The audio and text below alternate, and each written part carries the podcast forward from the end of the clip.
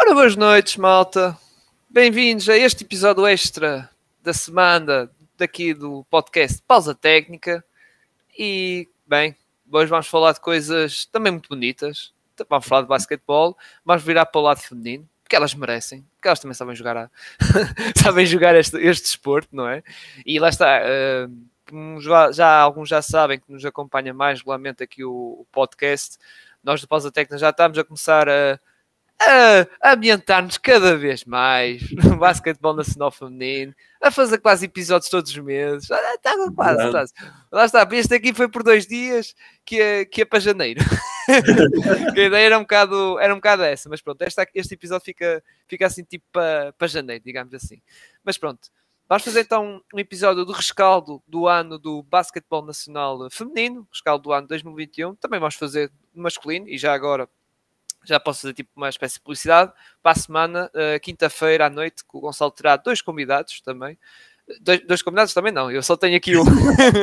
Agora estou a fazer mal as contas. Uh, o Gonçalo terá dois convidados também para comentar o ano do basquetebol nacional uh, masculino e na segunda-feira também o nosso habitual episódio da NBA será também sobre isso. Será um rescaldo do ano do basquetebol, prontos, da, da NBA. Já agora, aproveitando isso, vejam o vídeo que eu, eu fiz, eh, espero que tenham gostado, dos 10 momentos, da lista de 10 momentos que, que fizemos aí no canal do YouTube. Se vocês estiverem interessados, deem uma espratadela ao vídeo que ficou, ficou bem de agir. Por acaso, estive a ver há pouco, tinha muitas visualizações, muitos likes. Acho que portei bem.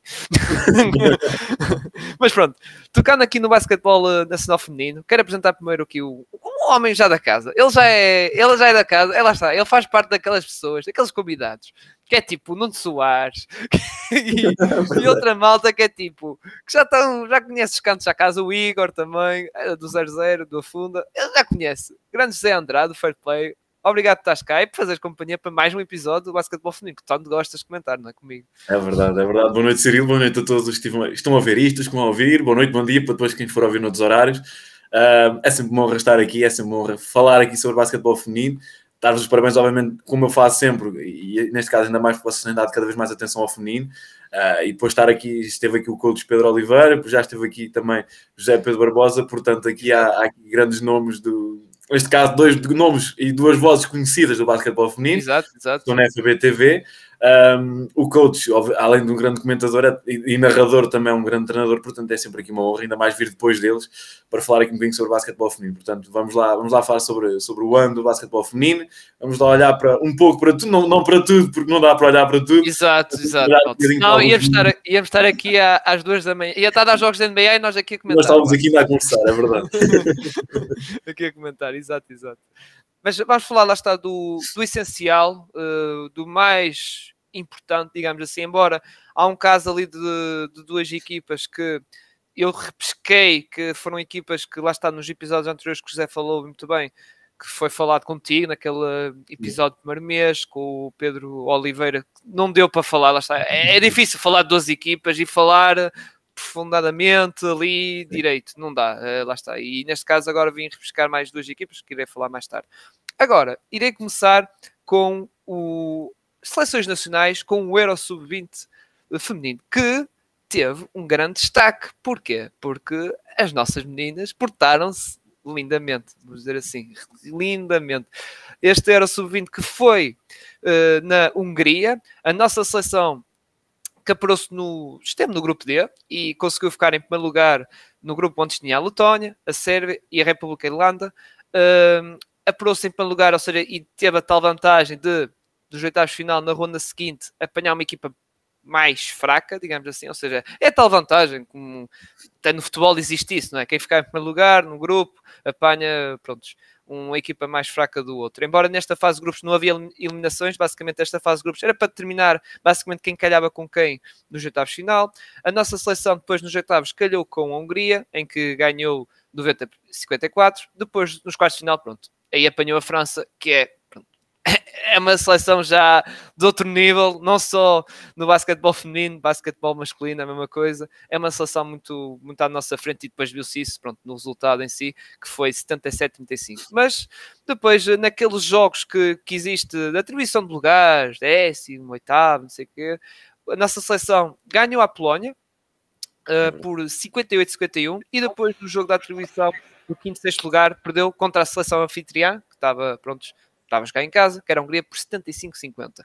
Mesmo assim, arrecadou um sexto lugar, que atenção, é o Euro Sub-20, divisão principal, que é um grande grande, grande feito. Embora eu sei que já à altura havia ali um comentário ou outro mesmo da tua parte, José, que havia algumas esperanças, que havia ali a qualidade na seleção e podia esperar-se coisas boas da, da, da, dessa seleção. Por isso eu queria pedir o um comentário uh, sobre isso. Olha, está aqui o meu gatinho. está aqui Finalmente, o gato a fazer, a é que ele em, off, ele em off, o José estava a ver, ele em off estava aqui a minha beira e voltou a fazer.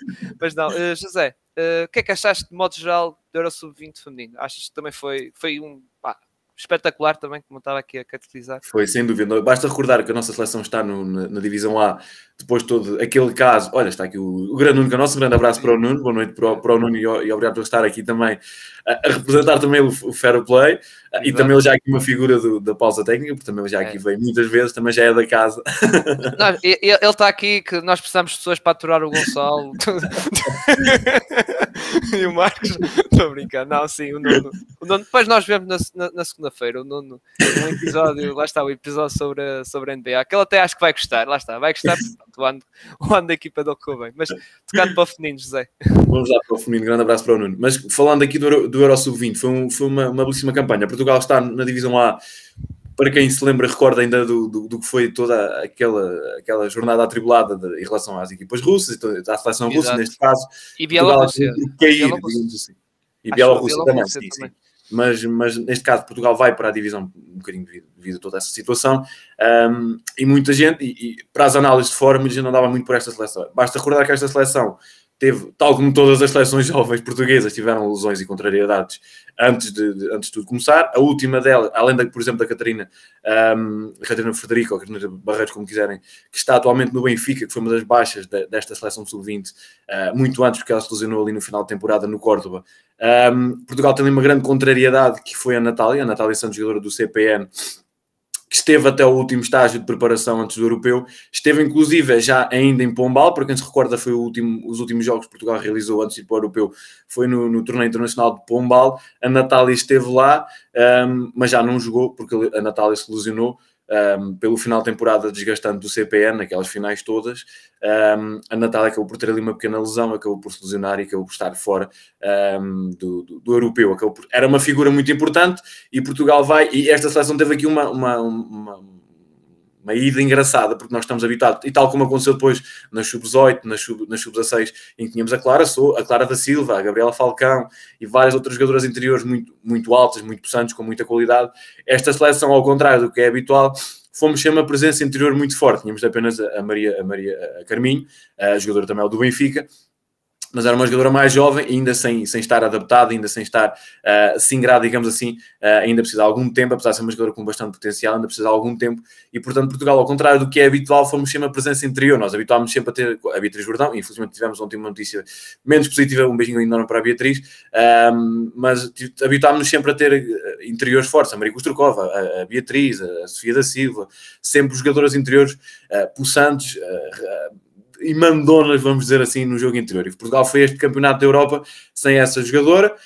Um, logo ali no segundo jogo, foi no segundo, deixa-me pensar agora se não, se não, se não, para não dizer aqui a geneira.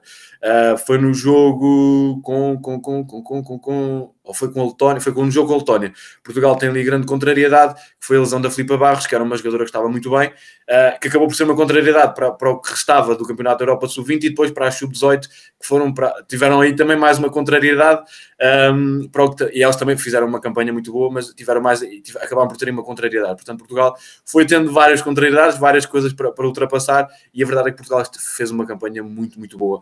Um, várias jogadoras em grande destaque. Portugal consegue entrar logo, logo muito bem. Uh, e basta ver que Portugal na preparação tem vitórias contra, contra a Croácia.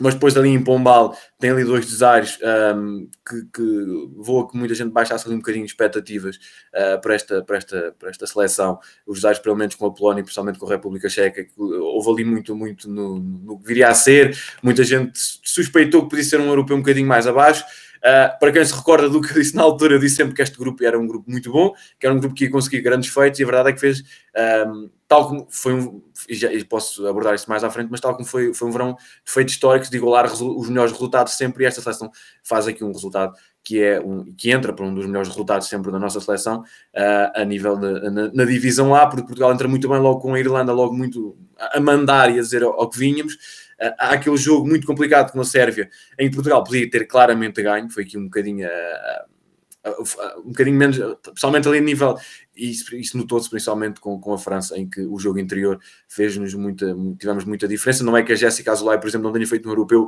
extraordinário. Um, a própria Ana Barreto faz um europeu incrível, a Inês Vieira faz um europeu maravilhoso, um, a Eva Carrosa faz um europeu muito, muito bom, a Mariana Segonho faz um europeu de um nível absurdo, tá, ali a Six Tuman da nossa seleção, uh, em que sempre que saltava a Mariana era, roubava muitas bolas, era aquela jogadora que metia bolinhas lá dentro. A Mariana fez um europeu muito, muito bom, sendo ali a arma secreta desta seleção. Um, mas a verdade é que com, com lesões, com, com todas estas questões, com, todo, com tudo o que foi este, a preparação para este europeu, Portugal chega, chega à divisão A e faz um europeu muito, muito, muito, muito bom. Uh, basta ver que ficaram muitas jogadoras de fora e Portugal, uh, uh, o núcleo forte desta seleção esteve muito bem. A Inês, a, a Eva, a Jéssica Azulay, a Ana Barreto, a Leonor Paisana, são jogadoras que estiveram muito bem. A Leonor Feial, peço desculpa. A Leonor Feial, que foi mais uma jogadora que esteve muito bem, portanto, um, como eu falei aqui e abordei sim, muito, muito além disso, foi um europeu de resultado histórico. Portugal conseguiu fazer na sub-20, na sub-18, na sub-16, Portugal conseguiu fazer um resultado histórico em todos eles. Um, nas sub-18 só não subimos porque só subiu, infelizmente a, a FIBA mudou ali, a, alterou ali as regras e só subiu quem venceu. Portugal perdendo na final não subiu. Uh, esperemos que isso entretanto mude e Portugal acaba por subir e também à divisão A. Mas Portugal faz um verão extraordinário. Foi um verão de afirmação das seleções jovens portuguesas no, no, no basquetebol europeu, em que vencemos grandes seleções, em que conseguimos estar a fazer, lá está, ou conseguir resultados históricos, os melhores resultados de sempre, ou igualando os resultados, os melhores resultados sempre da nossa seleção, das nossas seleções, melhor dizendo. Foi um, um verão onde tivemos jogadores em destaque na sub-20, basta ver a Ana Barreto, que foi uma das melhores e que esteve até ali ao final na luta por, por, pela, pelo prémio de MVP da competição. Talvez porque Portugal não chegou um pouco mais a, a não chegou à claro. final e não, acabou por não chegar ali um bocadinho mais à frente, mas ela esteve entre as melhores. Um, a própria Jéssica Azulay foi um dos destaques para toda a gente neste europeu. Uh, a própria Eva também, a própria Inês Vieira colocou-se ainda mais nas bocas do mundo. Portanto, uh, a Leonor Pazana faz um europeu extraordinário também. Portanto, são jogadores que se colocam muito bem e em todos os europeus Portugal esteve muito bem conseguimos realmente esta afirmação histórica para Portugal no, no que diz respeito ao, ao basquetebol feminino um, nas divisões A. Esperemos que a Sub-18, entretanto, também consigam chegar à divisão, mas mesmo assim na divisão B fizeram uma, uma, campanha muito, muito boa, com muitas lesões, com contrariedades, com o europeu em casa, como foi na Sub-16, um, mas aqui a Sub-20 fizeram um grande europeu.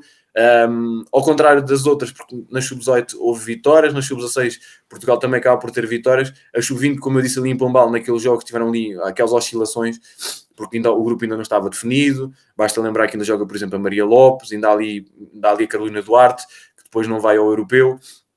Uh, são, ainda, ainda ali estava tudo muito indefinido. Uh, José Araújo ainda estava ali a ver como é que havia contrariar a, a, questão do jogo interior e de montar ali a equipa de forma a, a tapar esse buraco se notou um, um bocadinho mais pelas diferenças físicas das jogadoras francesas, principalmente, e tu falaste muito bem da diferença que foi esse jogo, e, e, e a diferença esteve mesmo na zona interior de, Portugal, o facto de sermos jogadores um, bocadinho mais baixas, uh, elas são jogadoras muito mais, muito, mais, muito mais altas, muito mais fortes fisicamente, muito mais imponentes, um, então essa diferença foi principalmente com a França que se notou realmente isso. No jogo com a Sérvia, no jogo com a Hungria, foi um jogo de detalhes, foi um jogo, foram jogos muito, muito, muito equilibrados, Portugal até foi melhor em vários momentos, podia ter ganho, notou-se ali um bocadinho falta de, de opções em alguns momentos, um, algum cansaço também pelas épocas que muitas, delas, muitas dessas jogadoras tiveram, porque estamos a falar de jogadoras em algumas, algumas delas que já estiveram ao mais alto nível, seja em segunda divisão, primeira divisão, mesmo na Liga Betclic Feminina, portanto notou-se algum cansaço em algumas dessas jogadoras,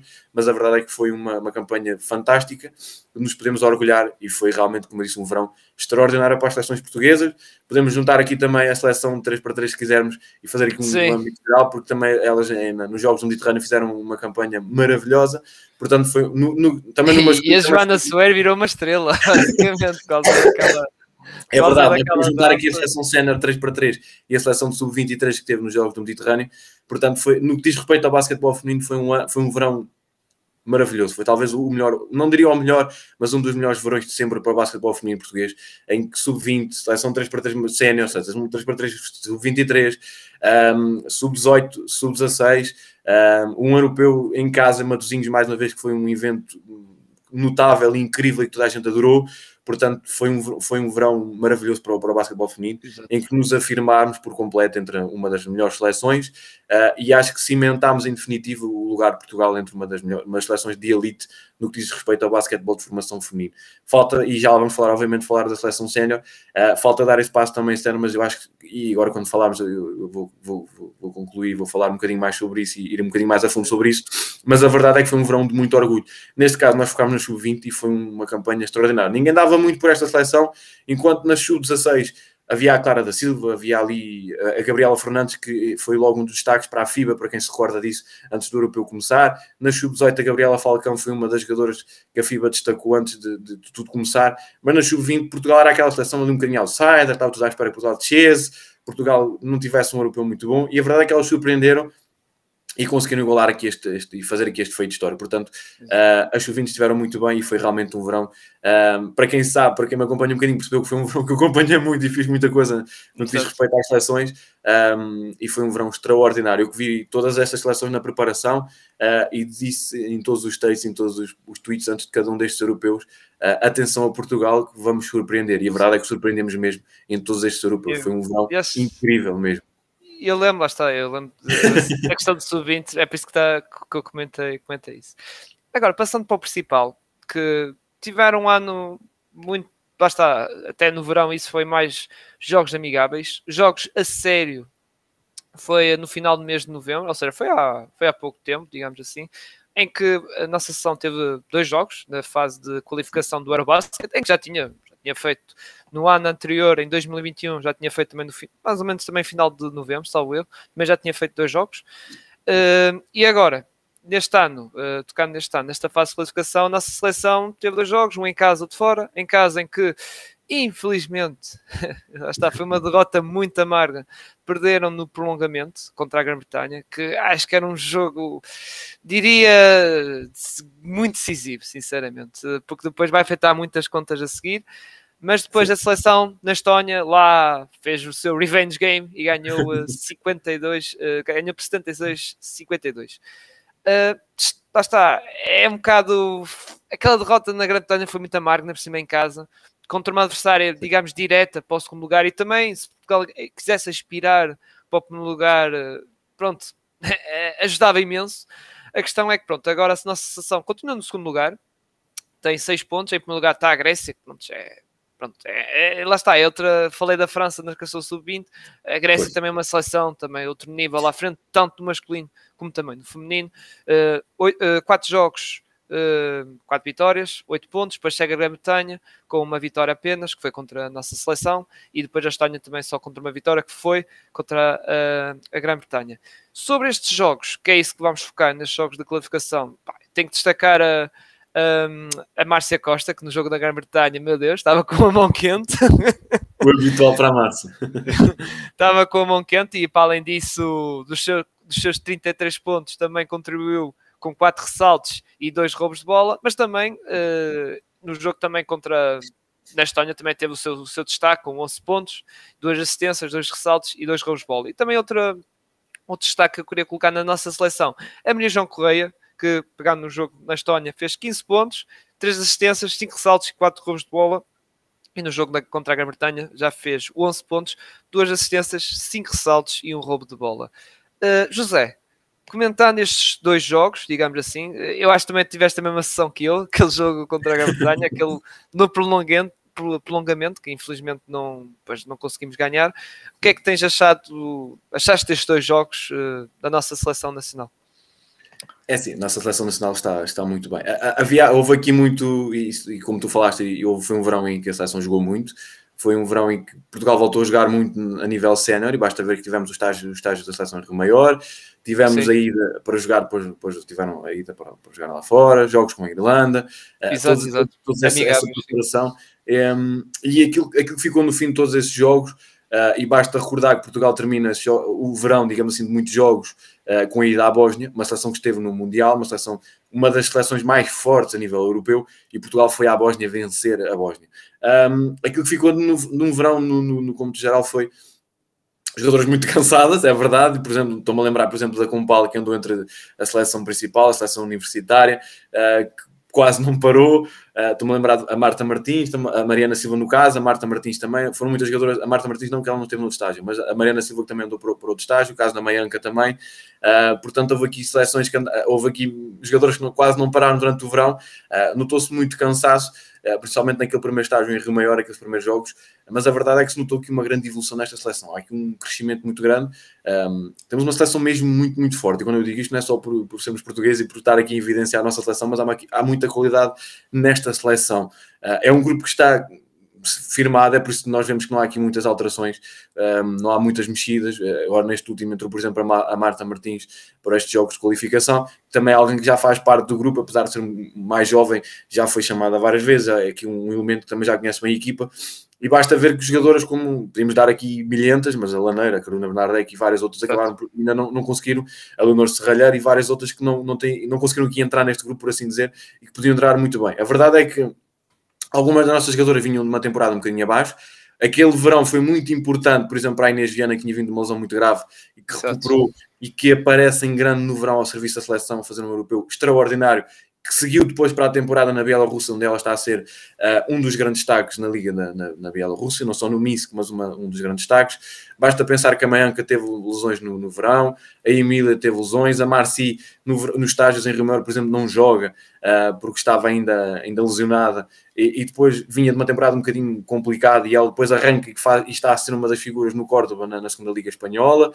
Um, portanto, há aqui casos, havia aqui um caso que precisava muito deste, deste espaço de regressar a casa de, de, de voltar a, a, este grupo, a esta família, porque é uma autêntica família este grupo na seleção principal, e o verão foi muito importante para isso. Foi importante para, para, para elas recuperarem moral, para voltarmos a ver o melhor de muitas destas nossas jogadoras, e depois para o ranking das grandes temporadas que elas fizeram, e, e, e principalmente para nós termos a certeza que estávamos muito perto Uh, estávamos muito perto de fazer a história. Neste momento precisamos vencer os próximos jogos, porque agora não pode, não tem margem de manobra para não vencer jogos. Um, aquilo que fica muito deste jogo, principalmente com, com a, com a Grã-Bretanha, foi ali um bocadinho o jogo interior. Foi mais uma vez tocamos nesse ponto, uh, fez ali muita diferença. A Grã-Bretanha é uma seleção muito, muito forte, muito possante, é uma seleção Sim. muito experiente também.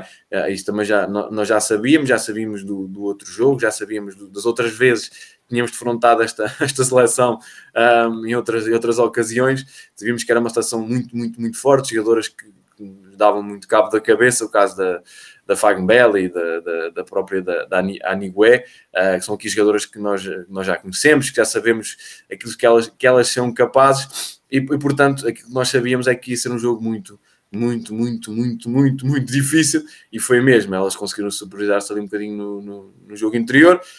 Um, nós estivemos perto de vencer, e, e, faltou ali um bocadinho de manha, uh, faltou ali aquele quase, mais uma vez ficou ali no quase, porque podíamos ter vencido, podíamos ter chegado lá, Sim. mas a verdade é que voltámos a ficar perto.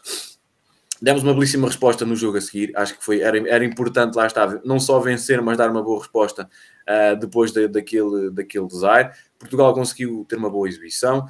Um, peço desculpa. Para quem se recorda, Portugal foi um dos destaques depois da FIBA, teve nota B para a FIBA, foi uma das melhores seleções nesta janela para, no Eurobasket, na, na, qualificação para o Eurobasket, porque Portugal esteve muito bem. A Josefina esteve em destaque, a Márcia esteve em destaque por aquela exibição, como tu disseste, monstruosa, em que a Márcia, a Márcia voltou a mostrar que é uma jogadora de classe mundial, um, mas a Maria João, todas elas estiveram muito bem. A verdade é que uh, estamos aqui, e agora e depois vamos falar de clubes, e há aqui clubes, caso como a Compal e tudo mais, que já estavam com algumas limitações físicas e que, e que agora, para, para azar do Benfica, uh, ainda continua. Portanto, uh, houve aqui algumas questões físicas que pairaram novamente. Um, muito se falou da gestão e lembro-me de alguns comentários que foram, foram soltando algum pessoal pelo Twitter, mas a verdade é que esta sessão esteve ali no quase, Um, mas acho que mais importante que estar ali no quase contra a Grã-Bretanha foi um jogo, foi mesmo um jogo do quase, foi um jogo mais uma vez em Portugal podia ter ganho e nós temos tido muitos jogos deste ao longo deste, principalmente dos últimos anos, do quase ter ganho a, a Grã-Bretanha, quase ter ganho aquela seleção, a outra, a outra e a outra, e, e andamos aqui um bocadinho neste, neste no quase. Quando, numa, na primeira entrevista que fiz com a Márcia Costa, ela falava um bocadinho que, está, que está na, estava na altura de mudar aqui esta, este quase para, para deixar Sim. o quase e, e, e ser em definitivo. Um, e eu acho que no verão eu tinha essa certeza e mesmo depois desta derrota com a Grã-Bretanha, eu continuo a ter essa, esta convicção. Acho que estamos muito perto de fazer história e de voltar ao europeu. Recordar que Portugal já esteve, basta falar, por exemplo, no tempo de Isabel Ribeiro dos Santos e daquela seleção fortíssima com algumas das melhores de sempre que Portugal esteve. Um, mas a verdade é que Portugal está muito perto de regressar no europeu, muito perto de fazer história, muito perto de chegar lá. Um, mesmo com a derrota, eu acho que a certeza que fica é mesmo essa. Temos um grupo muito forte e basta olhar, como eu, como eu já disse, basta olhar para, para, para, o rendimento das nossas jogadoras nesta, nesta temporada. Cada uma delas está, está, está a ser destaque em quase todos os campeonatos, desde a Sofia, a Maria João, a Kostrukova, que agora foi para, para a Alemanha para, para ser colega da Laura Ferreira, que estava a ser figura na, na Alemanha no, no, no, no, no Sarroá, uh, a Soeira, a Josefine está a ser um destaque na Espanha, um, na, teve uma mudança extraordinária para ela na, na, na ida para, para, as Bascas, a Márcia está em grande na Liga Portuguesa, a Lavínia tem tido alguns problemas físicos na Islândia, mas tem estado bem, a Susana depois de, alguma, de algumas oscilações neste, no começo ali na, na, na, nos Açores, está muito bem. Portanto, a, a, a Viana está extraordinária nesta temporada.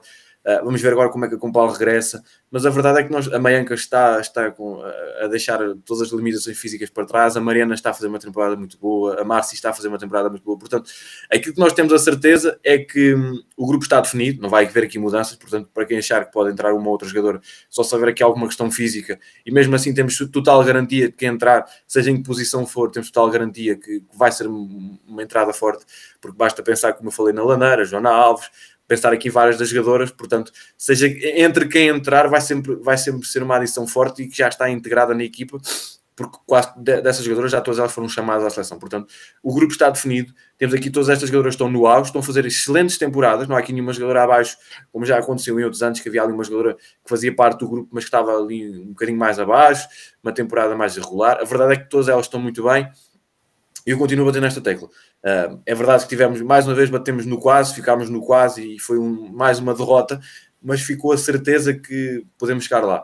Temos, o, temos aqui o, o grande rival que é a Grécia, que é uma seleção dispensa aqui um bocadinho de apresentações, porque é uma seleção consagrada no que diz respeito ao basquetebol europeu, é uma seleção muito, muito forte, tem nomes como pá, é, é, aqueles nomes que tu, tu dispensas aqui à cabeça a Façula, que é só uma das, uma das melhores jogadoras europeias e uma das melhores do mundo, é uma jogadora absolutamente incrível, mas a verdade é que não é um bicho-papão, em Portugal já provou que hum, a Grécia não é assim um bicho-papão que, que, nos intimide uh, e que Portugal possa, não, não possa ganhar, e a verdade é que no outro jogo foi 63, 64, qualquer coisa assim, Sim, 57. Uma diferença muito curta. Portugal podia, Exato. mais uma vez, ficámos pelo quase, ficámos ali no, no quase e no, no, quase e do estar perto. Mas a verdade é que mostramos que não, não há ali um bicho-papão. Uh, Portugal já mostrou isso contra a Bélgica também, em que, em que, em que, em que, em que a, Jus, em que a Josefina anulou. Um, a Iago Pova, que é uma das melhores jogadoras do mundo. Portanto, já provámos contra estas seleções que nós conseguimos. Eh, lá está, bater mais uma vez na tecla do quase, de estarmos perto. E eu acho que na próxima, na próxima janela, obviamente que não, não vamos ter margem para, não, para, para, para outros resultados que não sejam uma vitória, um, mas a verdade é que estamos muito perto, estamos no quase e estamos mesmo no quase a dar a, a volta a este quase, digamos assim. Estamos muito Sim. perto de chegar lá. E eu acho que na próxima janela temos tudo para conseguir chegar lá, para conseguirmos as vitórias importantes e para conseguirmos chegar lá e colocar Portugal tal como no verão fizemos na, nas seleções jovens, em que nos afirmámos e confirmámos Portugal como uma das seleções um, de elite e uma, uma, das melhores seleções em cada um de, dos níveis, em cada uma das gerações, em cada um dos escalões. Uh, eu acho que com, com uma das melhores gerações, com uma das gerações mais extraordinárias do nosso basquetebol, com jogadoras no auge, porque nenhuma delas está, está em final de carreira ou está a passar por momentos difíceis.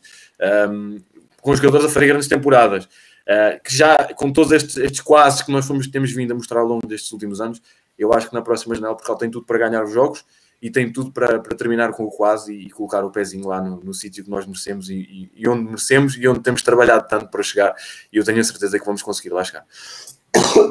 Exato, exato. Uh, próximos jogos que é na, em fevereiro, salvo erro, é meio de fevereiro, que é pronto, jogo em casa contra a Grécia e depois temos jogo na, na Grã-Bretanha, que vai ser o jogo que diria eu decisivo, digamos assim, mesmo para a questão do, do, segundo lugar. Segundo lugar que mesmo assim não dá direito acesso porque é a questão dos tem que estar nos quartos melhores segundo classificados. Mas Vamos ver lá à altura. Vamos Quer ser que aqui não é, não é naqueles casos em que ali passa o segundo e o terceiro exato. melhor, que é um bocadinho mais apertado. Exato. Aqui, aqui já é mais... seleções é um bocadinho mais apertado. Sim, sim, exato, exato. Agora, vamos tocar a equipas da Liga BetClick e uh, lá está aí, como eu disse, tem aqui duas equipas que, que vieram aqui um bocado repescadas, digamos assim, mas que merecem o seu destaque, atenção, merece o seu claro. destaque. Começar com esta aqui, porquê? Com o Imortal porque o Imortal foi que ganhou a segunda liga, não é? Ganhou a equipe, a, a, liga, a liga em baixo e merece o, o, seu destaque, não só por causa disso, não é? Claro, eh, como também no, nesta época que está a decorrer, não é? Tem estado brilhante, digamos assim. Época super tranquila, sexto classificado, quartos final da Taça Portugal, em que elas ganharam nos oitavos foi o Francisco Franco, salvo erro estão na taça da Federação, porque pronto, a taça da Federação é um bocado parecido com a taça dos Santos, é uma espécie de taça Liga, mas na taça do Santos são as quatro, quatro equipas melhores classificadas para a ronda, taça da Federação são as oito as melhores equipas que estão a, foram prontos, estavam na, a acabar a primeira ronda. Ou seja, imortal, uh, José, uma época que não, tu já andavas a falar nisso, era uma equipa que andavam a investir muito, eh, não só no masculino, atenção, como também o feminino, e está a ver os frutos, não é?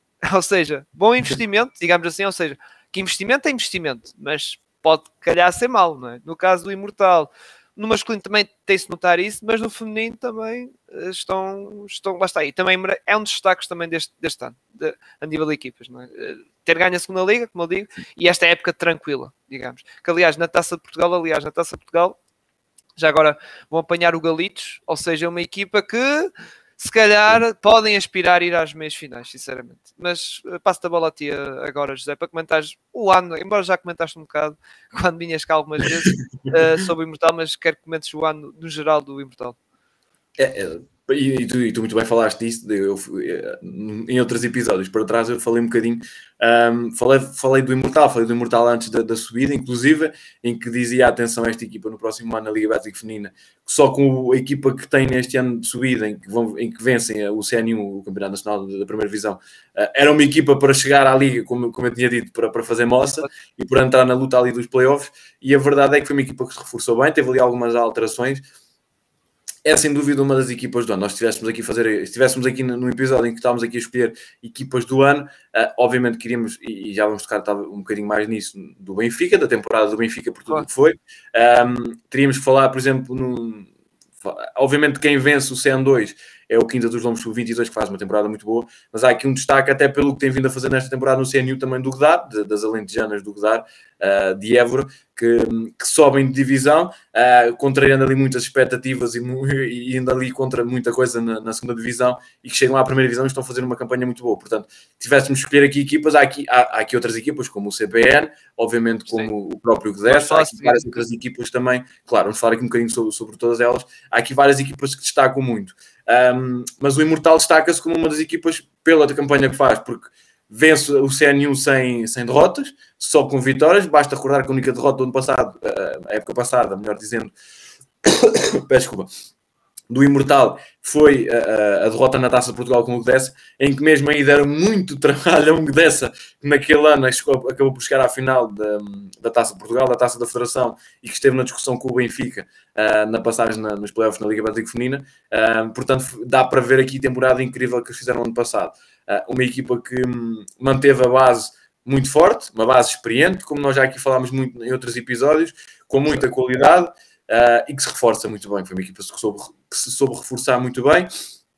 Houve a questão, e eu lembro-me de ter falado aqui, inclusive é dela, num dos primeiros episódios deste ano, desta temporada, da Ana Armour, que era uma jogadora que tinha feito uma belíssima temporada no, na, na São Joanense ano passado e ter sido um dos destaques no CNU e que podia ser aqui um, uma revelação, entre aspas, na, na, na Liga Bética Feminina, mas que ela acabou por não, por não jogar, acabou por não, situações que não interessam, e acabou por sair do Imortal, e o Imortal viu-se obrigado a ir ao mercado, já com a época de correr e com a Vitor Reynolds, que se afirmou por completo, é uma jogadora fantástica, vinha muito bem de estar, do, do, que ele tinha feito em Espanha, tinha, tinha estado muito bem e foi um encaixe perfeito neste Imortal. Portanto, é aqui um Imortal que tem estado, tem estado muito bem. Um, aquelas jogadoras que nós já sabíamos que, que iam estar em grande, não têm desiludido, a, a Márcia, a Joana Ramos, são todas jogadoras muito experientes, são todas jogadoras que estão em grande, são todas jogadoras que estão a fazer grandes, grandes temporadas. A Rosinha, desculpa, a Rosinha tem sido talvez aquela a, a, crescer ainda mais, porque a Rosinha já é uma jogadora com muito talento, que já andou por vários, várias equipas e por vários lugares, vários, vários sítios, sempre a fazer a diferença. E a Rosinha tem sido aqui uma, da, uma das grandes figuras, mas a verdade é que a Rosinha, a Joana, a Márcia, um, a, própria, a própria Telma tem estado muito bem. Uh, há aqui, por exemplo, o caso da Érica, que é uma jogadora que eu gosto muito e que o ano passado mudou de posição, como nós até já aqui falámos, uh, e que este ano tem estado aqui um bocadinho mais, mais oscilante, mas tem estado muito bem, tem volta, voltou a estar muito bem nestes últimos jogos. Um, há aqui o caso da Letícia, que tem estado muito bem. Uh, eu já aqui falei, lembro-me de ter destacado aqui um bocadinho aquelas duas jogadoras, porque tem uma missão ali um bocadinho difícil, que não é sempre, que nem sempre, nem sempre consegue corresponder, que são aí o caso da Sofia Queiroz e da Mafalda Pompeu, uh, que são duas jogadoras com um talento muito grande, duas jogadoras ainda, ainda jovens, uh, mas com, já, já com muita experiência, e que são ali aquelas peças que estão ali para, para, para, para, para a rotação e para fazer a diferença no decorrer. E que é uma missão que é, nem sempre é fácil e que nem todas as, jogadoras conseguem corresponder. E a verdade é que tanto a Mafalda como a Sofia têm entrado muito bem. Uh, portanto, é um, é um imortal que não tem a profundidade de outras equipas, é verdade. Tem aqui um núcleo, muito, um núcleo duro muito forte, muito experiente e com muita qualidade. A Márcia Carvalho, eu acho que houve muita malta que desligou aqui um bocadinho pela Márcia ter ido para a Espanha, quando a Márcia no passado estava, ano passado e nos últimos tempos estava no CN1, e muita malta, hum, talvez aqui por, por, pela questão da liga e tudo mais, desliga um bocadinho às vezes uh, buscando um bocadinho nas outras divisões e a Márcia voltou aqui a mostrar o porquê de ser uma das melhores jogadoras de, de, do nosso basquete e ser uma jogadora com uma qualidade absurda, ou mesmo com a Joana Ramos. Basta recordar que a Joana, tal como a Telma, foi uma jogadora que esteve um tempinho sem jogar. São dois exemplos de jogadores que estiveram sem jogar, dois jogadores com esta qualidade, mas que estiveram por diversas razões, estiveram sem jogar e, portanto, é aqui um, é, são aqui jogadores de luxo. É, é, uma equipa muito forte, muito bem trabalhada pelo Mr. Ricardo Chufre e, e também pelo seu adjunto, obviamente, do Paulo Amorim. Um, o Imortal investe muito investe muito no masculino, cresceu muito na formação, voltou a investir muito. Basta ver que este ano chegaram vários treinadores para a formação. Uh, é uma equipa que cresceu muito, que investiu muito, que está a trabalhar, que tem um projeto muito bom que traz aqui ideias novas para o basquete, tanto no que diz respeito à animação como o extra-jogo, uh, e para quem já foi ao Albufeira sabe do que eu estou a falar. Um, tem ali uma claque, uh, a claque mancha vermelha, se não me engano, se estiver aqui enganado vou, vou levar porrada quando for ao Albufeira, mas tem ali uma claque muito, muito fervorosa e que tem ali uma paixão muito grande por, pelo Imortal, que é a presença constante, um, é, uma, é um projeto que realmente não diria diferenciado de outros, mas que é um projeto muito interessante, que tem investido muito no masculino, cresceu muito no masculino e já cimentou o seu lugar no, no masculino, uh, e no feminino uh, tem sido aqui um crescendo nestes últimos anos, é, mesmo em, em, é muito em crescendo, um, cimentou o seu lugar, vence o CNU sem derrotas, chega à Liga Bética Feminina com uma equipa muito forte, que soube reforçar bem com a Letícia e com a, e com a Vitor Reynolds, principalmente a Reynolds que chegou já no decorrer da época e que já se percebeu, tal como eu dizia e tal como eu dizia, atenção a este Imortal na próxima temporada, eh, este Imortal é mesmo uma equipa para, para fazer diferença daqui em diante. Vai cimentar, vai ganhar aqui o seu lugar. Um, e acho que, por, obviamente, pode haver sempre alterações. Obviamente, nós não sabemos o futuro, sai aquela ou outra, isso são coisas que nós não controlamos, ninguém controla, mas é um projeto muito forte, muito ambicioso que já, já está a ganhar o seu lugar aqui na Liga Betclic Feminina e que tem tudo para entrar aqui, quem sabe, na discussão de, de, algum título, porque a equipa é muito, muito boa, está muito bem trabalhada, é uma máquina muito bem oleada, vamos dizer assim, é uma equipa muito forte, um, que várias equipas já sofreram muito com este Imortal nesta temporada, já conseguiu aqui surpreender equipas que equipas que estão um pouco mais acima. Há aqui uma discussão, basta ver estes jogos com os últimos jogos, por exemplo, com, com o Quinta dos Lombos e com o Galitos, que são equipas que estão ali mais ou menos nos mesmos, nas mesmas discussões, nos mesmos lugares. E como tu disseste, vão jogar na taça, por exemplo, com o Galitos. Portanto, vão ser aqui grandes, grandes, grandes, grandes jogos. Um, mas a verdade é que este Imortal é, é, é uma daquelas equipas que pode, numa taça, um, aproveitar um dia menos bom, um jogo menos bom, uma noite menos boa, algo assim, um, de alguma equipa e de alguma coisa. E depois, obviamente, o Cirilo agora fazer aqui uma pausa e ficou aqui a falar Imortal. Mas a verdade é que este Imortal é mesmo muito, muito, muito forte. É um Imortal capaz de, de surpreender, capaz de chegar um, chegar, a, chegar a, às, às, decisões e de vencer, uh, de surpreender nas taças, e isso, isso, vai, ser, vai ser muito interessante, principalmente este duelo com, com o Galitos, perceber como é que a equipa vai, vai, vai chegar, vai aparecer. Tem sido aqui, e, e lá está, é, é, principalmente o foco nesta equipa que tem, tem conseguido uh, cimentar aqui o seu projeto, tem conseguido aqui crescer, tem conseguido aqui aparecer, tem conseguido ganhar aqui o seu lugar. Um, muitos talvez não esperassem que a equipa aparecesse logo tão bem, mas a verdade é que com, com jogadores como a Márcia, como a Joana Ramos, como a Érica, como a Telma, como a Rosinha, acho que este núcleo é muito, muito forte, é um dos núcleos mais fortes no que diz respeito ao, ao basquetebol nacional, e isso tem-se visto muito nesta temporada, tem-se visto muito pela experiência de cada uma destas equipas, uh, tem-se visto aqui muito pelas dificuldades que muitas equipas têm vindo a ter frente, frente a este imortal, basta pensar aqui na forma como, como o Benfica, apesar de ter vencido em casa, ter sofrido, Basta pensar aqui vários, vários jogos uh, muito equilibrados que tivemos já nesta temporada de, deste Imortal com várias equipas, por exemplo, na Madeira, uh, o jogo do Francisco Franco, uh, em que o Francisco Franco perde um, com, com o Imortal, e sabemos que o Francisco Franco em casa é sempre muito, muito forte, é uma equipa muito, muito, muito difícil de vencer na Madeira, e a verdade é que o, o Imortal conseguiu lá ir vencer, conseguiu lá ir, conseguiu lá roubar, roubar ali aqueles pontinhos, digamos assim. Um, e a verdade é que é um imortal mesmo muito, muito, muito forte. Um, e como eu disse, pode chegar e surpreender um, nas taças, pode aproveitar dias maus, dias, noites más, momentos negativos, alguma coisa, e pode fazer aqui uma gracinha nas taças e quem sabe nos playoffs fazer aqui uma gracinha ainda maior, porque realmente tem aqui um, uma, equipa e um, uma equipa e um plantel forte, para, mesmo sendo muito profundo, há muita qualidade para conseguir surpreender. Ora bem, eu tive aqui um problema. Fui abaixo, mas eu confiei em ti. Eu confio que tu estiveste a safar bem isto. Eu fui mesmo, o computador foi mesmo abaixo. Eu tive que iniciar. Eu aguentei, eu aguentei o barco, não te preocupes. Ah, oh bem, ok, poupaste-me o trabalho de, de, de, cortar, editar essas coisas. Obrigado. Está ótimo, não te preocupes, que eu estive sempre a falar. Falei que fui ah, okay. falando. Ok, ok. Agora, vamos passar aqui para uma equipa que também foi promovida, CP Natação, que não vou dizer que fez um trajeto igual ao Imortal, porque é mentir, não, não, não ganhou os jogos todos da segunda liga, não. Aliás, até teve ali ao ficou em terceiro lugar, salvo eu, não é? Na, pois. na região sul e depois é que conseguiu o apuramento na, na fase de, da promoção. Uh, depois, no campeonato, está um bocado abaixo do, do Imortal, não está naquela zona do playoff, salvo erro mas mesmo assim tá, não está ali na linha de baixo, ali juntamente com o Olivais, com o Francisco Franco, não está ali. Está, está ali, uh, ali não vou dizer bem tranquilo, tranquilo, mas estão a fazer o seu, o seu campeonato, vamos dizer assim. Que, que era a expectativa deles, não era ambicionar posições altas, e isso era estar ali na zona mais um bocado confortável. Por isso, José, o que é que tens a dizer daqui da equipa do Clube Propaganda, não é? Clube Propaganda e Natação? Exatamente, a equipa ali de Hermesinho, projeto extraordinário. Exato, exato. Um, é, é, assim, acho que muita gente tinha ainda. Exatamente, o coach Agostinho, o grande Agostinho, Agostinho Pinto, uma, um dos responsáveis também, porque muito do sucesso do nosso, do nosso basquetebol jovem feminino passa pelo, pelo, passa pelo coach Agostinho e pelo, pelo trabalho dele. Exato, uh, talvez não tenha o devido mérito e devido reconhecimento pelo, pelo, pelo que ele tem feito, uh, não só por ser selecionador e ainda agora na, na, nos jogos da seleção principal, como o coach Zero U está na Bélgica. Uh, foi o Agostinho Pinto que foi um dos adjuntos de, de Ricardo Vasconcelos.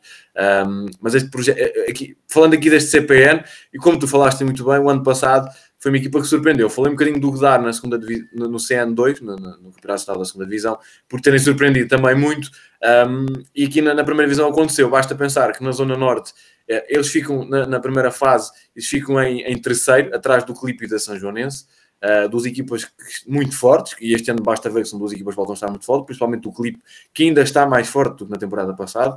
Isso são conversas para, para, outros, para outros programas. E atenção a este clipe, porque é um clipe muito, muito forte. Mas a verdade é que o CPN fica em terceiro na Zona Norte e depois na fase de playoffs volta, uh, volta a ficar em terceiro, fica atrás do Imortal, uh, que lá está, vence tudo, um, vence os jogos todos e fica atrás do Boa Viagem este CPN é um bocadinho uma daquelas equipas que surpreendeu. Uma equipa muito jovem, que muita gente não colocava ali na luta para a subida, não colocava ali na luta umas equipas candidatas a subir na época passada, e eles foram e surpreenderam muito. Ano passado, quando falei, por exemplo, com a Natal e falei com algumas pessoas no, no CPN, um, eles fizeram um bocadinho disso uh, força, porque muita gente não, não acreditava tanto neles, por ser, lá está, por ser uma equipa muito, muito jovem, um, e a verdade é que eles chegaram a surpreender toda a gente, eliminaram a boa viagem, que era uma equipa com um investimento muito forte. Basta pensar que uma das, uma das figuras era a, a, a Inês Faustino, jogadora que está este ano na, na, Quinta dos Lombos, uma das melhores jogadoras nacionais, uma das melhores jogadoras da temporada na Liga Betting Feminina. E o ano passado ela estava com a Catarina Caldeira e, entre outras jogadoras, estava na, na, no Boa Viagem, na, na equipa açoriana do Boa Viagem. E, portanto, o CPN fez essa gracinha e conseguiu, inclusive, ir lá um, aos Açores, eh, roubar, entre aspas, a passagem e a subida à, à, à Liga Bética Feminina e depois na final o CPN perdeu com o Imortal, perdeu em Merzinde e perdeu depois em Albufeira. Uh, foi uma altura complicada. Lá está, muitas jogadoras jovens, uh, festas e finais, finais de ano. Foi ali o, o coach Agostinho que falou um bocadinho sobre isso quando falou comigo. Não foi ali fácil aquele final de temporada e elas chegaram muito cansadas ali àquela, àquele, àquele jogo, principalmente ao segundo jogo em Albufeira, elas deram muito, lutaram muito, mas notava-se que havia ali algum cansaço, também a juventude pesou um bocadinho, principalmente frente a uma equipa, lá está, do Imortal, com jogadoras tão experientes e tão, tão maduras uh, e tão habituadas a estar na, nas fases de, de, discussão e fases, fases finais uh, e na discussão de títulos e tudo mais. Portanto, uh, foi um CPN que conseguiu uma, uma subida extraordinária, surpreendeu tudo e todos.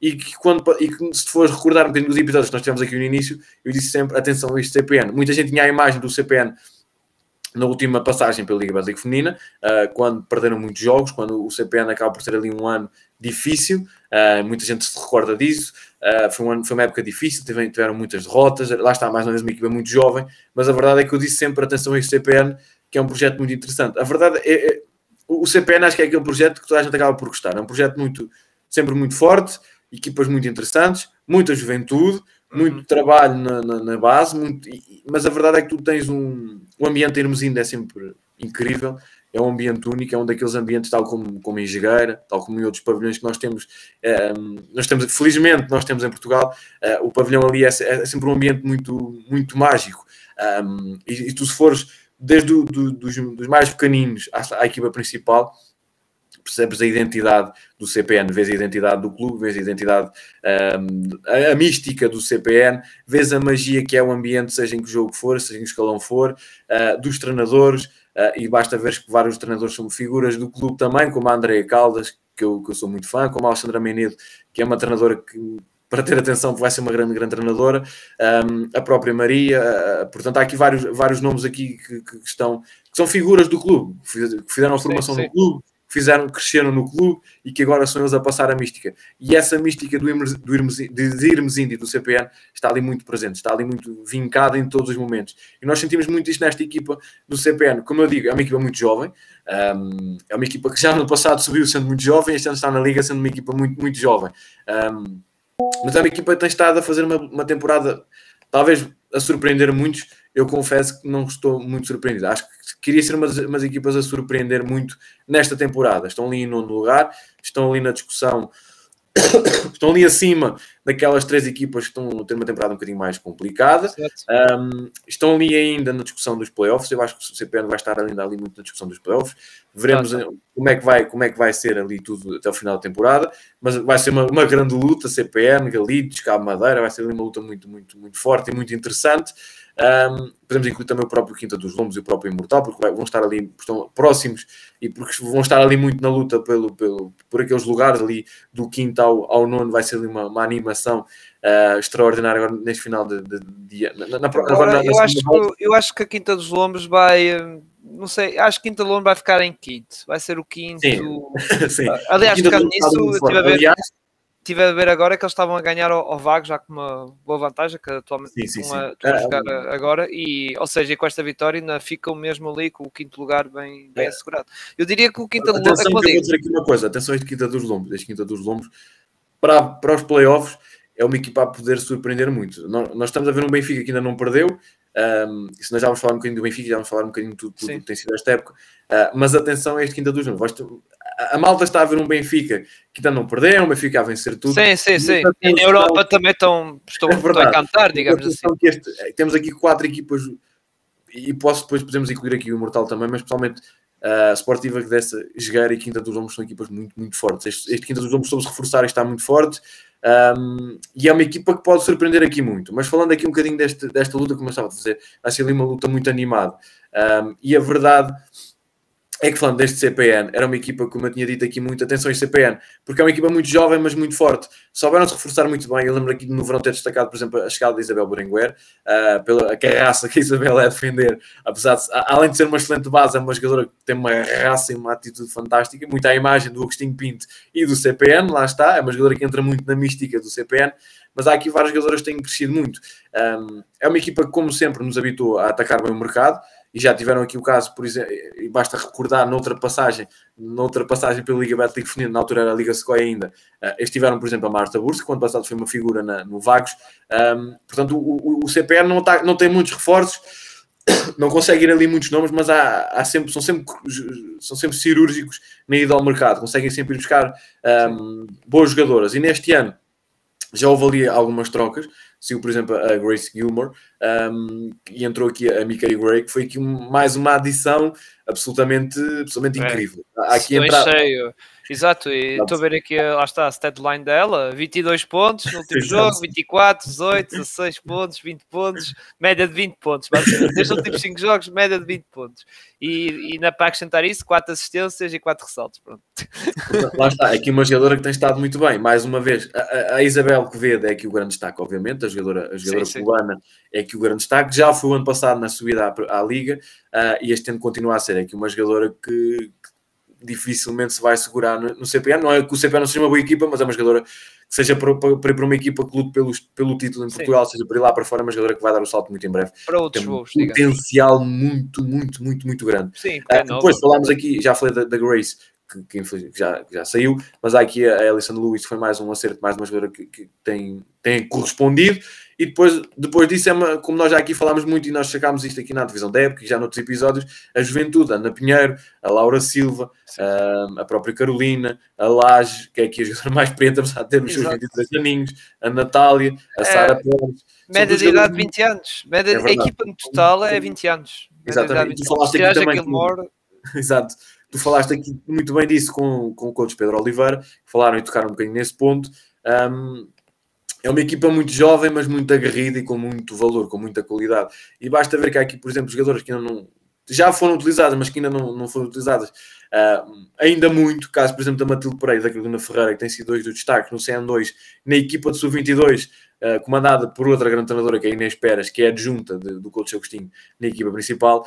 Um, são, são duas, duas miúdas, também elas duas jovens jogadoras, com um talento absurdo. Portanto, é aqui uma equipa que tem, tem profundidade, é uma equipa que tem soluções, um, tem jogadores que, é, que, nem sempre é fácil tu conseguires ter qualidade dentro da juventude. Um, e consegues ter aqui já jogadores experientes, o caso da Laura Silva, o caso da, da Isabel, já são jogadores com andamento de liga, com vários anos de liga, com, nos anos de cabo, principalmente pelo, pelo que elas foram jogando no cabo.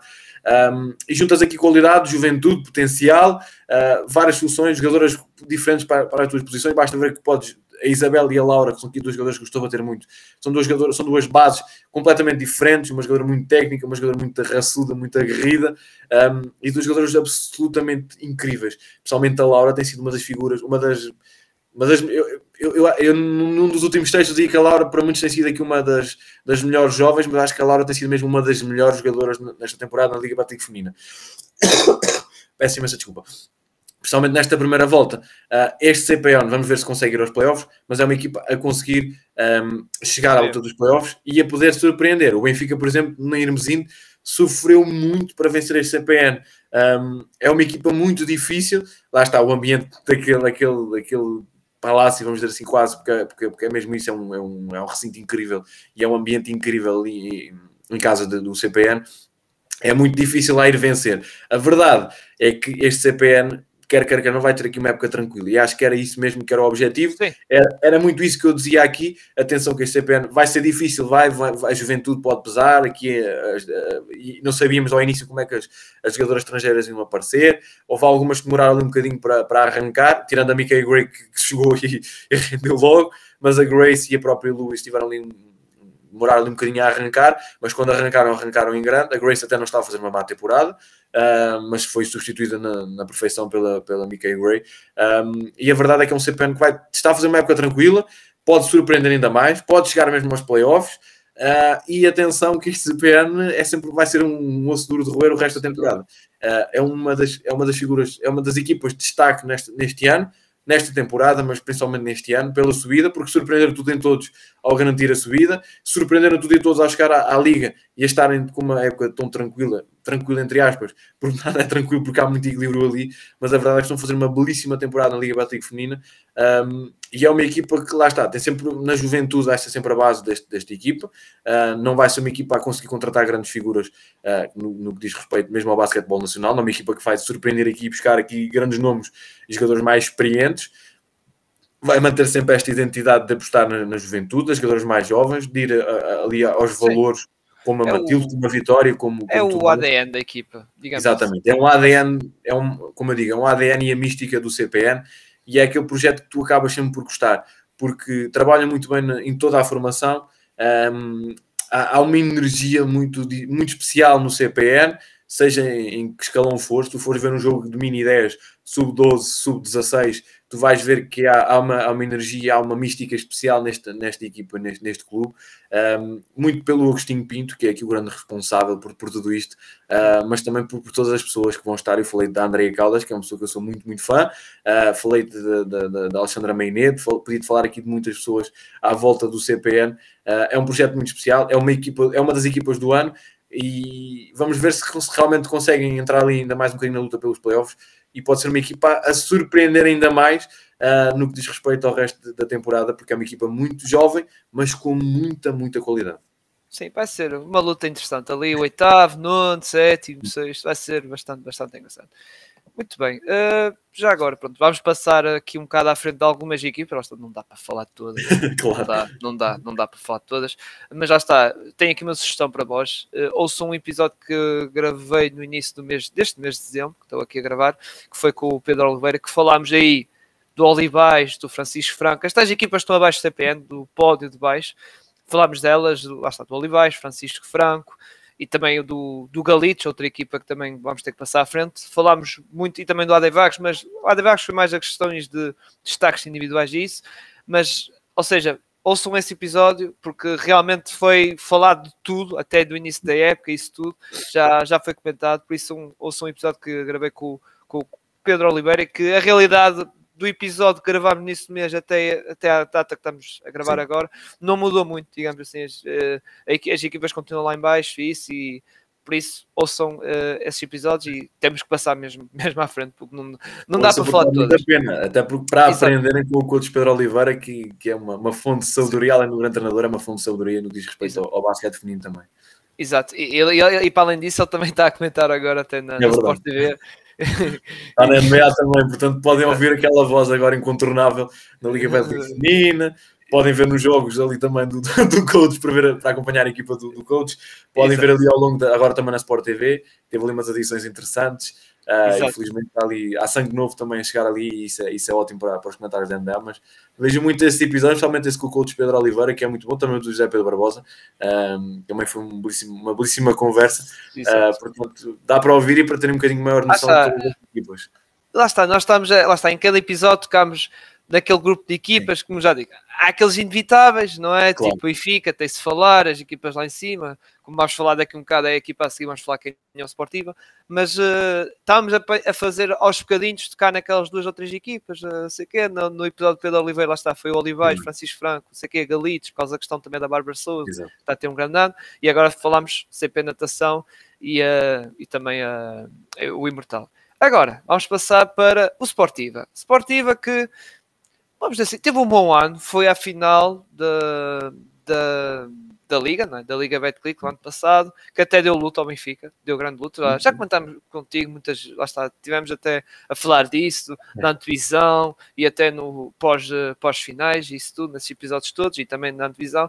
Eh, o que queria destacar é, é, do ano, acho que o ponto negativo foi realmente o início da época, que já tocaste na antevisão, que ia sofrer, que realmente aconteceu isso foram eliminados da, da questão da, das competições europeias logo no início, logo na, nos jogos assim de playoffs, de qualificação, e basicamente foi o momento mais baixo, digamos, do ano do, do, do União Esportiva, que já comentámos aqui muito, já falámos muito, uh, disso, mas que agora acho que já estão no nível que já estávamos à espera. Aliás, basta ver a classificação, elas estão em segundo lugar, atrás do Benfica, com uh, 11 vitórias em 14 jogos, e a equipa também, lá está, está nos quartos final da Taça Portugal, Taça Federação também estão, por causa da questão que eu falei há pouco, e também, na, como eu estava a dizer, na Taça de Portugal também está lá, que também pode ter ambições para, quem sabe, não é? Ir outra vez, ir à final da, da Taça de Portugal.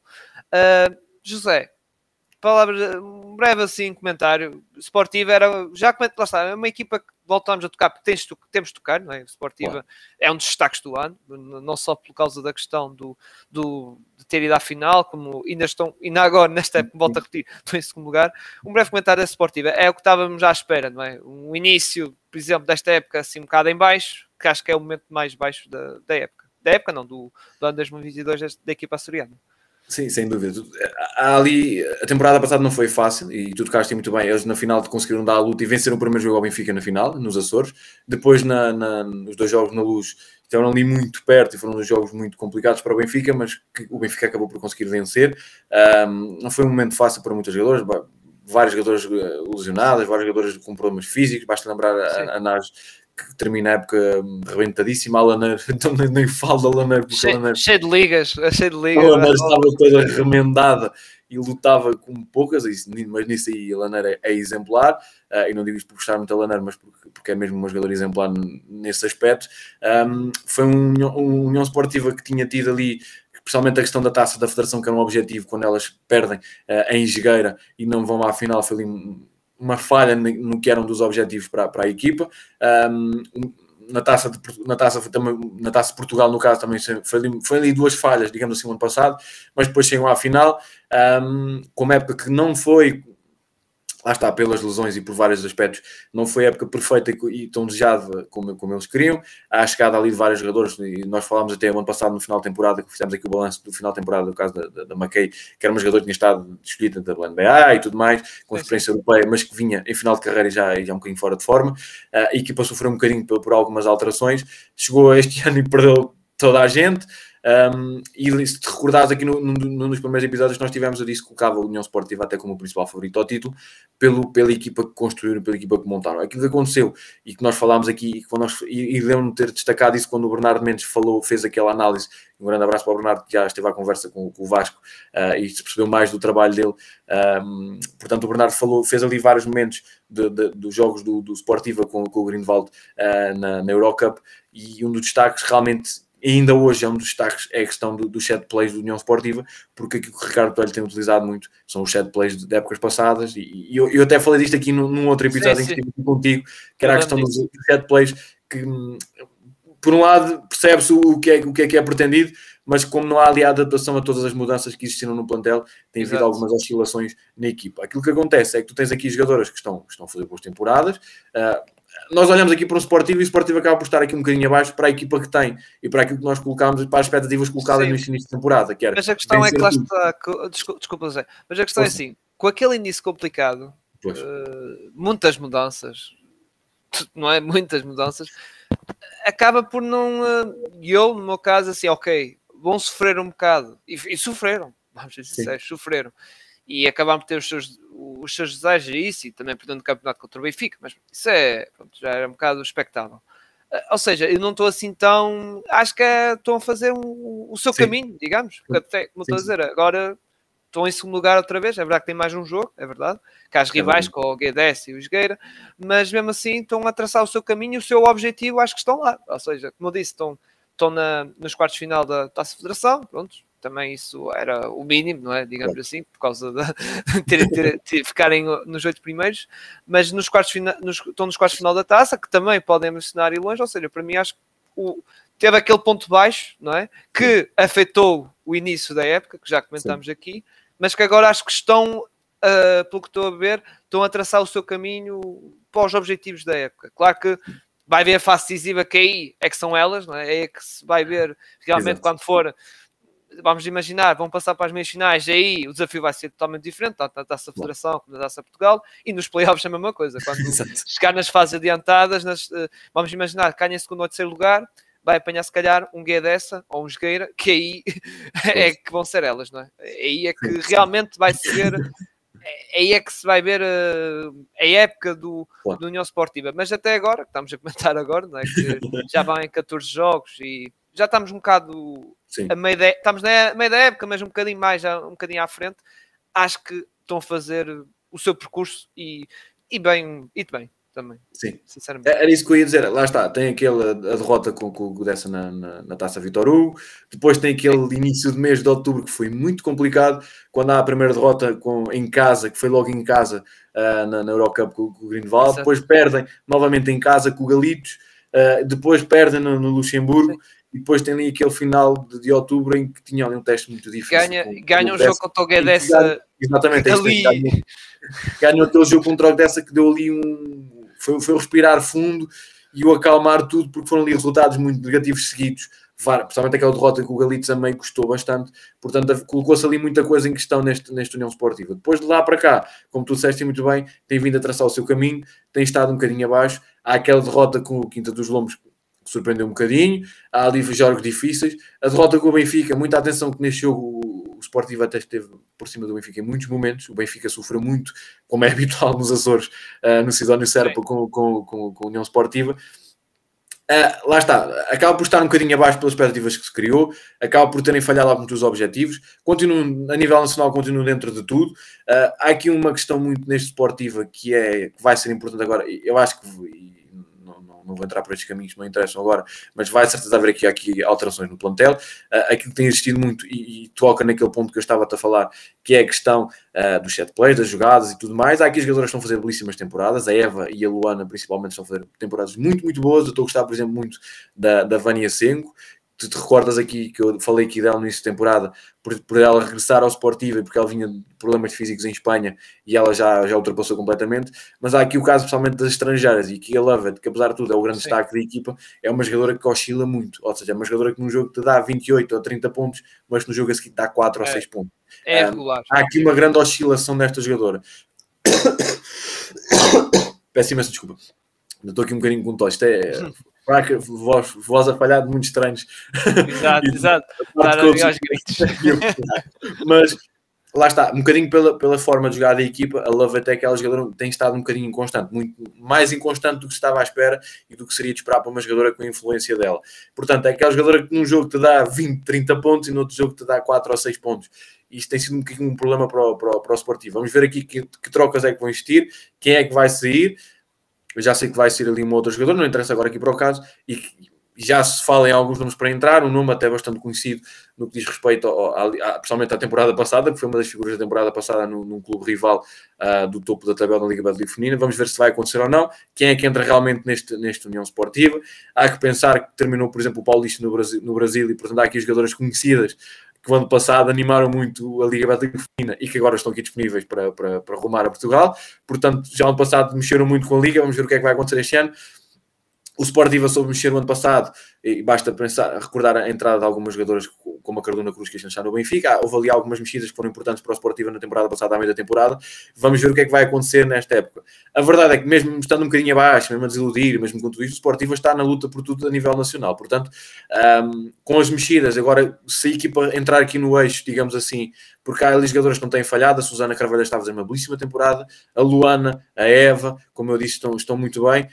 Um, portanto, é, esta base não, não está a oscilar muito. Veremos agora com a entrada de estrangeiras e as mudanças que vão existir, como é que a equipa vai funcionar. Mas a verdade é que a Esportiva está. É uma das equipas do ano também, como tu disseste muito bem. Esteve na luta, conseguiram vencer o Benfica. Um, falharam o objetivo principal deste ano da ida à Europa e onde podiam sonhar muito porque iam ter um bom grupo um, e, e, tinham tudo para passar o Greenwald, porque não era uma equipa eh, nada superior ao, ao Sportiva, uh, mas a verdade é que falharam ali, obviamente, também na taça Vitor Hugo, que podia ser um, objetivo inicial, mas que falha, caíram perante o Gdessa, caíram perante a equipa. Que caíram, uh, por exemplo, na taça da Federação ano passado, Sim, é, é aquele equipa... duelo sempre muito ataque-ataque e é sempre muito equilibrado, portanto, é ali, ela por ela sempre e pode sempre pender para qualquer uma das equipas, portanto, Exato. não há ali uma derrota surpreendente. Um, não tem sido perfeita a temporada até agora do Sportiva, uh, mas tem vindo a crescer e eu acho que de agora em diante, com as alterações de equipa, é uma equipa que tem tudo para e vamos entrar nessa conversa para entrar ainda mais na discussão pelo título, porque eu acho que os reforços que vão chegar ao Sportivo vão ser muito importantes e vão ser, vão dar aquele, lá está, aquele cliquezinho para que estas oscilações todas terminem ou sejam ainda menores e para, a equipa, para, para que a equipa entre num eixo que, que permita uh, não só estar na luta pelos primeiros lugares, mas entrar na luta pelo título, que vai ser uma luta muito animada este ano, ainda mais animada do que o ano passado na minha opinião. O, o, próprio Pedro Oliveira disse isso, lá está na questão de. E ele até afirmou que uh, para não descartar o Sportiva e até o, o próprio Guedes. E atenção que o Jogueira, ah, o Jogueira vai Sim. ter aqui grande questão, que é agora teve a saída da Carla Martina, não sei se eu acabei por não publicar, porque o tempo agora não chega para tudo, mas o dessa teve ali a saída da Carla Martina, a mexicana, que era uma das, uma das estrangeiras, e portanto o Jogueira teve ali, está ali uma, tem ali uma um problema agora para, para, para, solucionar, que é encontrar uma jogadora que consiga resolver e tapar, entre aspas, o buraco deixado pela Carla Martínez. Mas este jogar, se conseguir acertar ali na, na, naquele reforço, uh, jogar, o Dessa cresceu muito, e nós não sei se vamos falar aí um bocadinho ainda, mas o Dessa cresceu muito. O Sportiva e mesmo o Quinta dos Lombos são aqui equipas que podem entrar na luta pelo Sim. título. Muita atenção a estas equipas, porque eu, o Benfica eu, Quinta Lombos já teve é dificuldades aquele... e pode começar aqui a sofrer muito com estas equipas de agora em diante. Eu e o Quinta dos Lobos eu meto ali underdog dos underdogs, ou seja, sim, está sim, ali, uh, pode espreitar uma oportunidade de. Lá está, e depois ainda por cima, se for de, de questão de taças, ou, estou a dizer, taça Federação, taça Portugal, ou até nos playoffs, que são séries de 3, ou seja, se a coisa correr mal num par de jogos, acabou. É... Sim, sim, sim. sim. Coisa, Basta seja... lembrar que o Benfica ano passado no depois de uma temporada regular perfeita, chega aos playoffs e perde logo no primeiro jogo com, o Vitória, que era uma equipe que era, tinha tido problemas na temporada passada. Exato. Portanto, os playoffs agora... são um mundo à parte, é preciso recordar um bocadinho isso, e... pode sempre aquele mundo à parte, e estas equipas este ano estão mais fortes. Um, há um maior equilíbrio, não há aquelas diferenças como, como até Sim, como cara, na temporada passada, há um maior equilíbrio nesta temporada, há equipas a crescer e e atenção, este Quinta dos Lombos tem, uma jogadora, tem várias jogadoras em, em, grande tempo, em grande forma, e isto são conversas para outros, para outros dias, mas principalmente a Inês Faustino. Uma, uma equipa que tem Inês Faustino é uma equipa candidata sempre aos primeiros lugares. A Inês Faustino é uma jogadora absolutamente hum, fantástica, é uma jogadora de um nível, de uma classe como muito poucas jogadoras existem no nosso basquete. Portanto, este, tu dizes que colocas ali como underdog, são um bocadinho underdog pela juventude também, porque são uma equipa que tem muita juventude, sim, muitas jogadoras ali mais jovens, a Policy, um, são, são várias, a própria Hardy, a Naomi Hardy, que tem sido, tem sido aqui uma das revelações nesta temporada, que é muito jovem também, mas é uma equipa muito, muito forte e é um quinto dos vamos ali de regresso à luta pelos primeiros lugares e que eu não descarto nada para a luta pelo título. Vai ser o underdog, mas vão estar ali na luta pelo título. Sim, sim.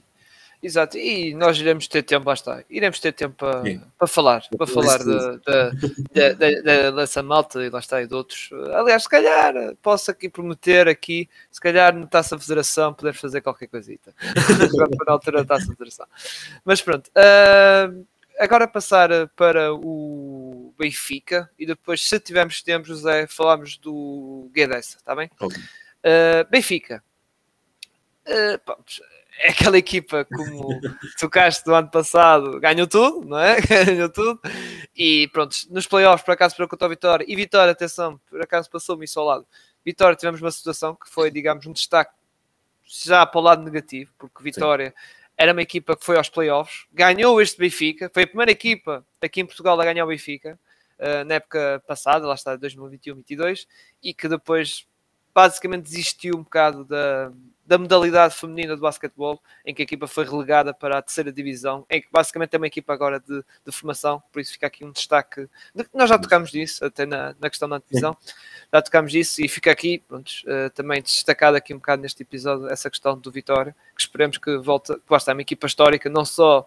Uh, histórica de futebol, como também em várias modalidades. Em várias modalidades, é uma equipa que está em ano centenário, ou seja, 100 anos de, de história e esperemos que que volta outra vez uh, ao, ao, lugar que merece e que, pronto, está ali na, nas, nas melhores dos melhores, digamos assim. Sim. Passando para o Benfica, uh, prontos, a reinar esta época também a reinar, digamos assim, 26 jogos 26 vitórias. Na Europa só perdeu um jogo, que até foi no tal jogo que eu gravei com o Pedro Oliveira. foi aquele jogo que tipo, pô, pá, perderam. Se fosse gravado umas horas antes, já dizíamos que era o Benfica invencível, não é? Era o Benfica Sim. invencível. Não aconteceu isso, mesmo assim, registro desta época: 26 jogos, 25 vitórias, só perdeu um jogo. Uh, lá está, do resto, ganhou os jogos todos. Uh, mesmo assim, é um bocado como o Pedro Oliveira disse: é uma equipa que mostra domínio, mas não podemos considerá-los como. Claro que são grandes candidatos, não é? Uh, e o alvo principal a bater, lá está, de Sportiva, do Guedessa, mesmo do Jogueira, se querem ambicionar algo mais. Uh, mas mesmo assim acho que já não estão tão fortes, como o Pedro Oliveira disse quando estive a falar comigo, não são tão fortes como eram, por exemplo, no ano passado. Acho que a nível de profundidade, acho que estão ali, falta ali qualquer coisita. Claro. Lá está, tiveram saídas, Mariana Silva, Lola Ferreira, isso.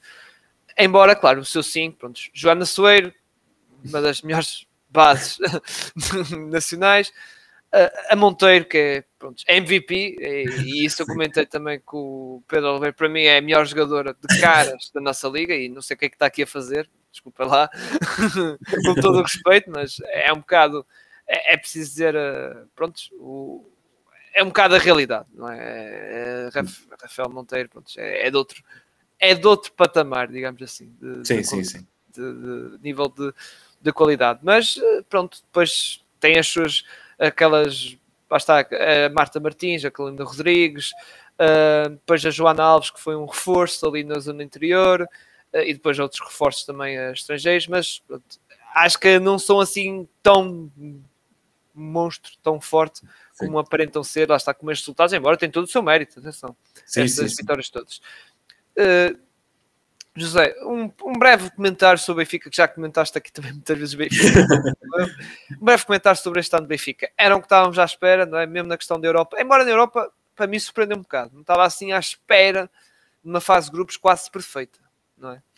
Uh, eu, uh, lá está, é um Benfica que venceu tudo, como tu disseste muito bem, é uma equipa que basta ver nesta, olhando para esta temporada e ainda para a outra, são é a derrota que lá está que tu falaste com o Namur nesta temporada, com o Namur agora na, na, na Eurocup, neste último jogo, neste último não, neste penúltimo jogo que tiveram na, na Eurocup, e somos olhados ainda para, para o que diz respeito à temporada passada, só tem aquela derrota com o Vitória que nós falámos e depois no primeiro jogo dos playoffs, das Exato. finais dos playoffs com a União Sportiva. Uh, são três vitórias dentro, dentro, em duas temporadas em todas estas competições um, e somos olhar para o, para o que foi a outra temporada anterior.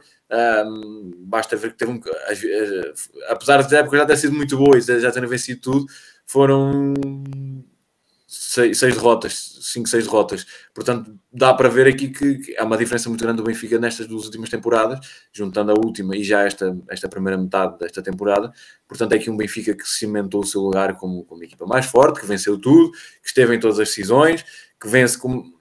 Basta recordar que esta equipa o projeto já tem algum tempo, já obviamente, mas o, o, o começo dos títulos é, é da taça Vitor Hugo ali em, em 19-20, uh, uma equipa completamente diferente, com a Josefine, portanto é uma equipa muito, muito diferente.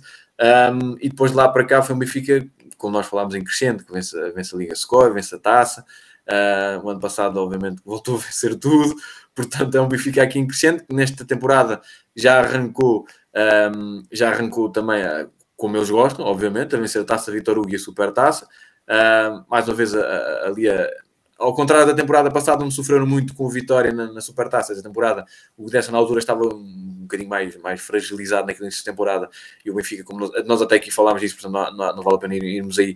Uh, o Benfica até conseguiu vencer mais tranquilamente do que todos nós esperávamos e depois arrancou por uma temporada que até agora tem sido só vitórias.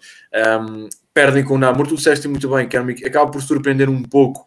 Um, o facto de não perderem, porque o Namor é uma equipa habituada às competições europeias, é uma equipa muito forte, tirando ali os, as luxemburguesas do Delange, que é a equipa claramente mais fraca de, deste grupo, o próprio Friburgo um, é uma equipa, são, o Namor e o Friburgo são duas equipas muito experientes na, nas competições europeias, são duas equipas que estão de experiência, experiência e duas presenças habituais sempre Sim. nas competições europeias. Portanto, uh, o Benfica conseguiu aqui, esta derrota não surpreende, não, não mancha nada a campanha do Benfica. Uh, eu disse na temporada, acho que o Benfica tinha tudo no início, quando o sorteio saiu, eu disse que o Benfica tinha tudo para, para, para passar. Sim, e um grupo e a, verdade, é, e a verdade é isso. Um, eram, eram adversários duros, difíceis, que o Benfica tinha que lutar muito, mas a verdade é que o Benfica tinha qualidade para isso. E a verdade é que isso foi confirmado. E o Benfica na próxima, tempo, na próxima temporada, na próxima fase, vai enfrentar as espanholas do, do, do, do Cádiz, do Cádiz Laceu, que é uma equipa que tinha a Maria Gustrukova. e a verdade é que o Benfica volta a ter ali uma equipa tem sido uma das surpresas também, tal como o Benfica, uma das surpresas na Eurocup. Tem sido uma equipa a fazer uma boa temporada em Espanha, mas não é nenhum bicho papão. E agora vai depender aqui um bocadinho da entrada. O Benfica já sabemos que teve aqui a entrada, agora já foi apresentada, inclusive, da Dragana Zubac, que é aqui uma jogadora Sim. muito, muito, muito forte, é uma jogadora muito, muito interessante. Vamos ver como é que ela se adapta, os jogadores interessantes, o Benfica já teve algumas e algumas não se adaptaram. Vamos ver como é que ela se adapta e como é que ela corresponde aqui neste, neste Benfica, mas que sei que é para fazer aqui muita diferença. Uh, é um Benfica, como nós já aqui falámos, uh, apesar, e, e, o que fica são as vitórias, obviamente, nós olhamos e o que fica são as vitórias, sim, o Benfica sim, a nível interno não perdeu, mas a verdade é que um Benfica que já sofreu aqui muito, muito, muito em alguns momentos desta temporada. Eu falei aqui do jogo com o Irmezindo, porque foi um jogo que está muito presente, foi logo o início da temporada, em que o Benfica sofre muito um, para, para vencer aquele, aquele, aquele, aquele, aquele CPN. Um, depois tem aqui jogos, alguns jogos complicados, por exemplo, os jogos na Madeira, tanto com o Francisco Franco como com o Cabo, surpreenderam muito porque o Benfica passou muito mal na Madeira para vencer estes dois adversários. Basta ver com o Francisco Franco foi 59-56 e com o Cabo foi 58-57, exatamente, foi um ponto de diferença. Um, mas depois o Benfica também sofreu já aqui com, com outros adversários.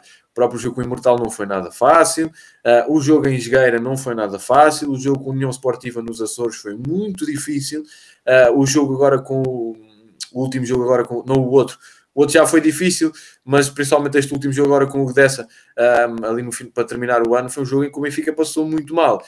Um, aquilo que nós, como eu disse, o que fica são as vitórias. O Benfica venceu, passou mal, mas o Benfica, com, com muita entrega, com muita raça, tem conseguido vencer todos estes jogos. Portanto, a vitória conta e é que é o mais importante mas aquela, aquela, aquela, aquela ideia de uma superioridade que permite ao Benfica uh, vencer os jogos todos e não, não ter mais nenhuma derrota, um, eu acho que nesta segunda volta pode haver aqui alguma surpresa. Alguns, alguns benfiquistas não vão gostar do que eu vou dizer, mas acho que esta, a derrota vai acabar por surgir entretanto, porque basta ver a João Alves tem, está com problemas físicos, a Compala, a Ana Carolina Rodrigues está com está, está, tem, tem, tido alguns problemas físicos. Houve aqui a Marta Martins a crescer e a assumir esse lugar pelas questões da, da Compal. Um, houve a Marta que tem sido um dos destaques grandes desta temporada do Benfica. Mas a verdade é que é que é um Benfica que tem, apesar de tudo, as estrangeiras não têm estado mal, não podemos dizer que as estrangeiras têm estado mal, mas têm estado um bocadinho abaixo. Eu esperava muito mais, por exemplo, da Darren Nuff, que era uma jogadora que, para quem se recorda que eu disse logo que era uma, uma contratação extraordinária um, e eu acho que tem estado um pouco abaixo, não que ela tenha estado mal e até tem subido aqui um bocadinho de rendimento.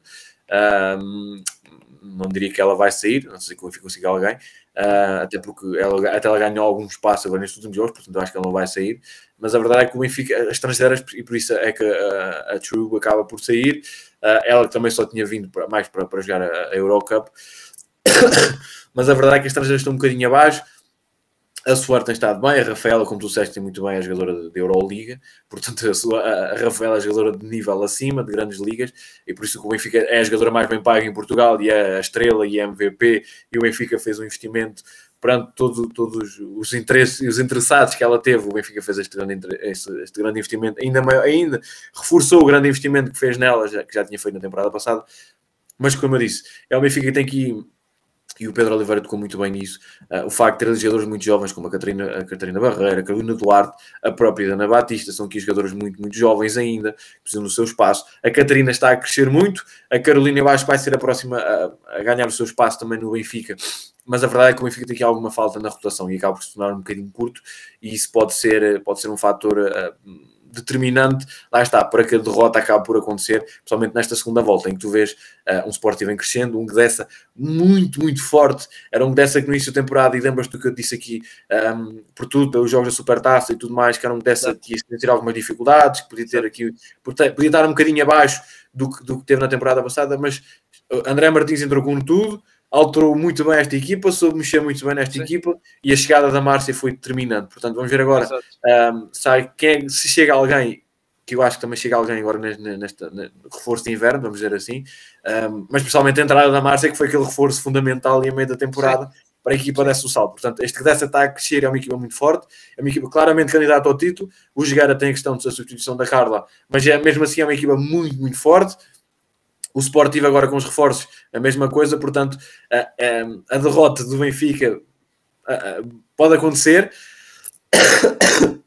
Se não tiverem cuidado, lá está. Se é isso. Pode cuidado. haver ali descuidos, pode haver ali algumas coisas, porque mesmo CPN imortal Uh, obviamente que o Vagos, uh, e nós não vamos tocar muito no Vagos, mas o Vagos está numa situação um bocadinho delicada. Eu tenho, estou, já vi este cenário acontecer algumas vezes no, no nosso, no nosso país e estou, estou, com algum medo do que possa acontecer. E aqui o medo é genuíno do que possa acontecer com o Vagos, porque o Vagos está, está num momento delicado, perde inclusive já neste neste mês uh, perde inclusive já, já uma jogadora. Uh, há muitas dúvidas no que possa acontecer com, com este vaga. É verdade que a Ana Teixeira já foi inscrita para, para poder jogar, mas perdem a Marta Lina, que foi a jogadora que eu falei, que já foi está inscrita na, na Alvarense, na CN2. Uh, é um vago que já tem uma rotação muito curta, que não se prevê que chegue ninguém tenho um bocadinho de medo porque nós já vimos este cenário de equipas com, este, com projetos assim que têm um ano mau e que descem divisão e que terminam. E tenho um bocadinho de receio nesse aspecto. Pois. Esperemos que não aconteça. Uh, esperemos realmente que não aconteça porque o Vargas é um histórico.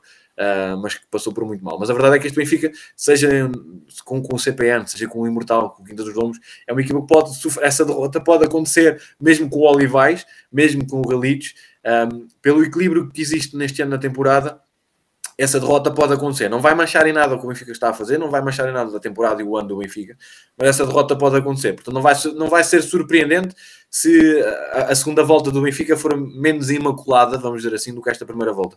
Obviamente que o Benfica é uma das equipas do ano, isso, isso não, há, não há dúvida nenhuma, mas a verdade é que vamos ver como é que o Benfica altera aqui mais alguma coisa, se altera mais alguma coisa aqui entretanto, mas a, as lesões as limitações, uh, as épocas abaixo do modo de jogador, uh, a falta de soluções, como o Pedro Oliveira muito bem aqui falou, é uma equipa que pode começar a ter aqui uns desairzinhos e com isso a época ficar ainda mais animada, porque entrando nos playoffs principalmente, o equilíbrio vai ser ainda maior. Estas equipas que estão a crescer muito vão continuar a crescer muito, porque uh, o plano está a ser muito bem estabelecido nos lombos, no dessa, no próprio, no próprio Jogueira. Portanto, so, isto, vai, isto vai animar muito. Acho que ficar aqui tudo lançado para que a segunda sim, volta sim. seja, seja absolutamente e não, só, e não só as competições europeias também pode afetar um bocado o, o, rendimento da, da equipa na, na questão, na, questão. Mais lesões, mais jogos, mais viagens, Exato. mais deslocações. Também, Exato, ir e volta, não sei que, ter tempo para treino. Vai a seleção e o Benfica tem ali jogadoras como a Soares, como a Marta, a Compalse, entretanto, já a recuperar, a Joana Alves são ali várias jogadoras a ir à seleção, portanto há muito desgaste, muitas delas vão parar, porque basta ver a Soares está nos estágios todos da seleção, na seleção principal e ainda na, na seleção 3x3, portanto a Soares quase não teve férias, a Compal também esteve no, no, no estágio da seleção principal e da seleção universitária, um, a Joana Alves a mesma coisa, portanto está aqui muito, muito exato, cansaço acumulado também. Exato. E agora, só um breve comentário ao Guedessa, um brevezinho, comentário mesmo para acabar, uh, que pronto, eh, teve, já comentaste um bocado agora, Sim, é verdade. que uma equipa que, pronto, que não há, este, este ano foi à final da, da taça, também, consequência, foi à final da supertaça, que também teve as suas dificuldades, como já falaste bem, veio a Márcia Costa, houve ali umas alterações e a equipa, basicamente como a União Esportiva, está a traçar o seu caminho também. Sim. Está ali, eh, é verdade que me digo, não estão em segundo lugar porque têm uns jogamentos, se caso Sim. esses jogamentos eles, eles, ganham, passam para o segundo lugar. Por isso, José, queria um, breve comentário teu, uh, embora já comentaste um bocadinho sobre aqui o Guedes.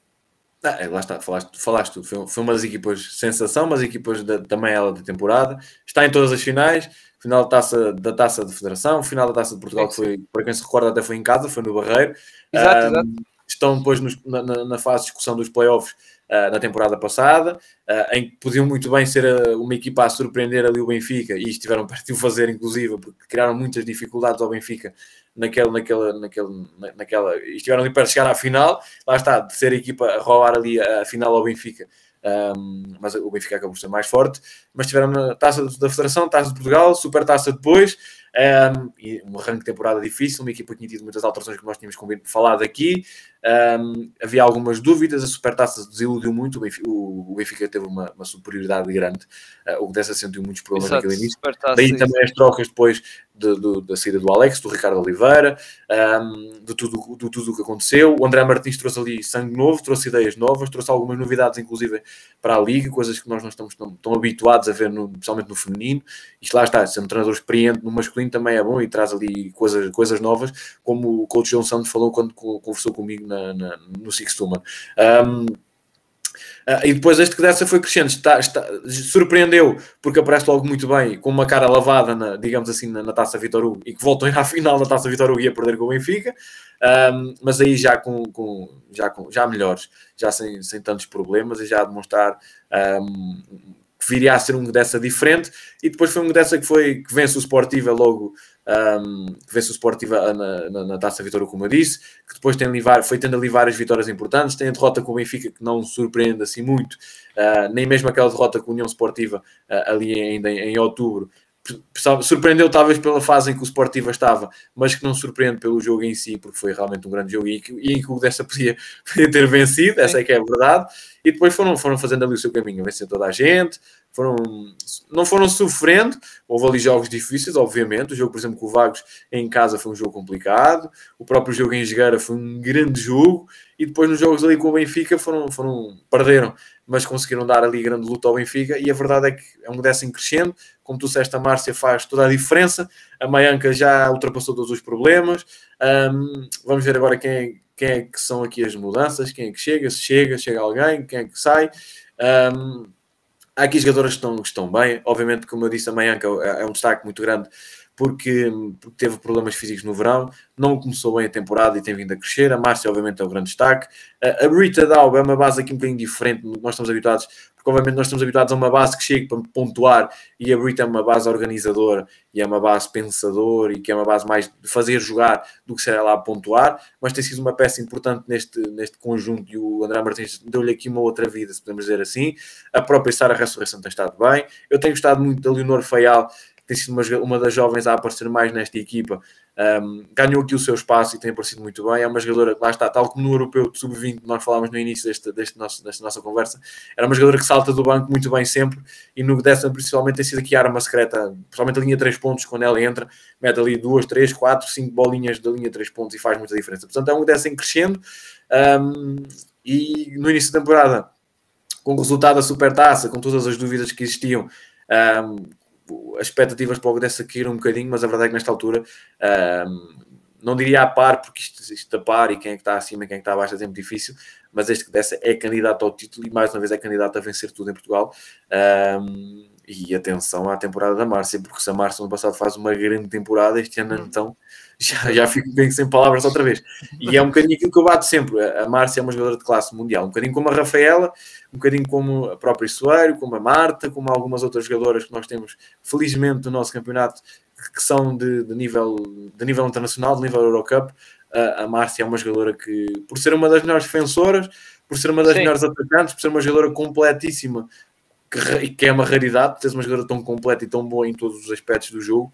Sim, a Márcia é uma, uma jogadora absolutamente incrível e uma das jogadoras de classe mundial. Portanto, este que dessa, como tu disseste muito bem, é uma das equipas da temporada e vai ser com toda a certeza uma equipa também desta temporada e do próximo ano. Sim, são sim. as equipas cada vez mais fortes e a estar cada vez mais forte uh, neste nossa, nesta nossa Liga Batica e neste nosso basquetebol feminino português. Exatamente. Então, estão aqui para disputar, é não para participar. Mas pronto, é com aqui com a equipa do Barreiro, uh, com o Guedessa, vamos despedir então. Lá está a malta, volta a repetir, não dá para falar de todas. uh, do Jogueira, que também fez um, um ano bonito e Sim. está a ser uma bela surpresa também. Embora, lá está, tal como disse das equipas de baixo, do Jogueira também, se vocês tiverem, quiserem saber mais, também foi muito falado no episódio com o Pedro Oliveira, que foi uma surpresa, que ele até próprio disse, ah, a mim não foi assim tão surpresa. Eu, pronto, Sim, já não é surpresa. Já, já, não é, é surpresa. surpresa. Mas uh, ouçam, lá está, para quem estiver mais interessado de, deste ano, ou época do Jogueira, uh, ouçam então o episódio com o Pedro Oliveira. José, muito obrigado por estás aqui comigo, e se calhar... E, e, e, vamos falar mais vezes, como estava aqui, dar um toque aqui para a Taça Federação. Se calhar já no final do mês de janeiro já voltamos aqui outra vez a conversar. E aí, se calhar, de, não vai ser de todas, não é? Vai ser das oito claro. equipas da, da Taça Federação e aí já dá para falar melhor da Quinta dos Lobos Sim. e as outras equipas, mesmo o Galitos, mesmo, lá está, as equipas que também não falámos eh, hoje que ainda foram algumas. Uh, tens algum plug para dar uh, sobre fair play ou isso, publicidade? Estás aqui à vontade agora para. Tens aqui o. Olha, em primeiro lugar, agradecer mais uma vez dar-te os parabéns e, obviamente, dizer para o pessoal todo ir ouvir as conversas, para quem não ouviu, para ir ouvir as conversas com, com o grande Pedro Oliveira, eu gosto muito do Pedro Oliveira, um, e obviamente com o José Pedro Barbosa também, seguir a ouvir essas conversas e, e, outras que nós tivemos já aqui antes, Sim, para ver os parados que, nós fomos, que eu fui dizendo nos outros episódios, um, mas obviamente dar-te os parabéns por vocês darem espaço aqui ao feminino. Um, há aqui várias coisas, falar que o, o Sixto tem um bocadinho, está um bocadinho mais abaixo este ano, pela, pela, pela, pela questão do, dos treinos. Este ano complicou um bocadinho esse aspecto, uh, mas vamos voltar, vamos tentar aqui fazer muito mais. O Nuno Canossa esteve aqui uh, e vai ser aqui, se tudo correr bem, vai ser aqui também uma, uma, presença forte, ainda mais forte no Fair Play, principalmente no Big Four, que este ano também está um bocadinho mais abaixo. Um, ah, o Nuno vai, ser, vai continuar a ser ali grande presença. Uh, eu falei aqui do Bernardo Mendes que esteve, e obviamente não podia vir aqui sem elogiar o Vasco. O Vasco faz o seu Vasco.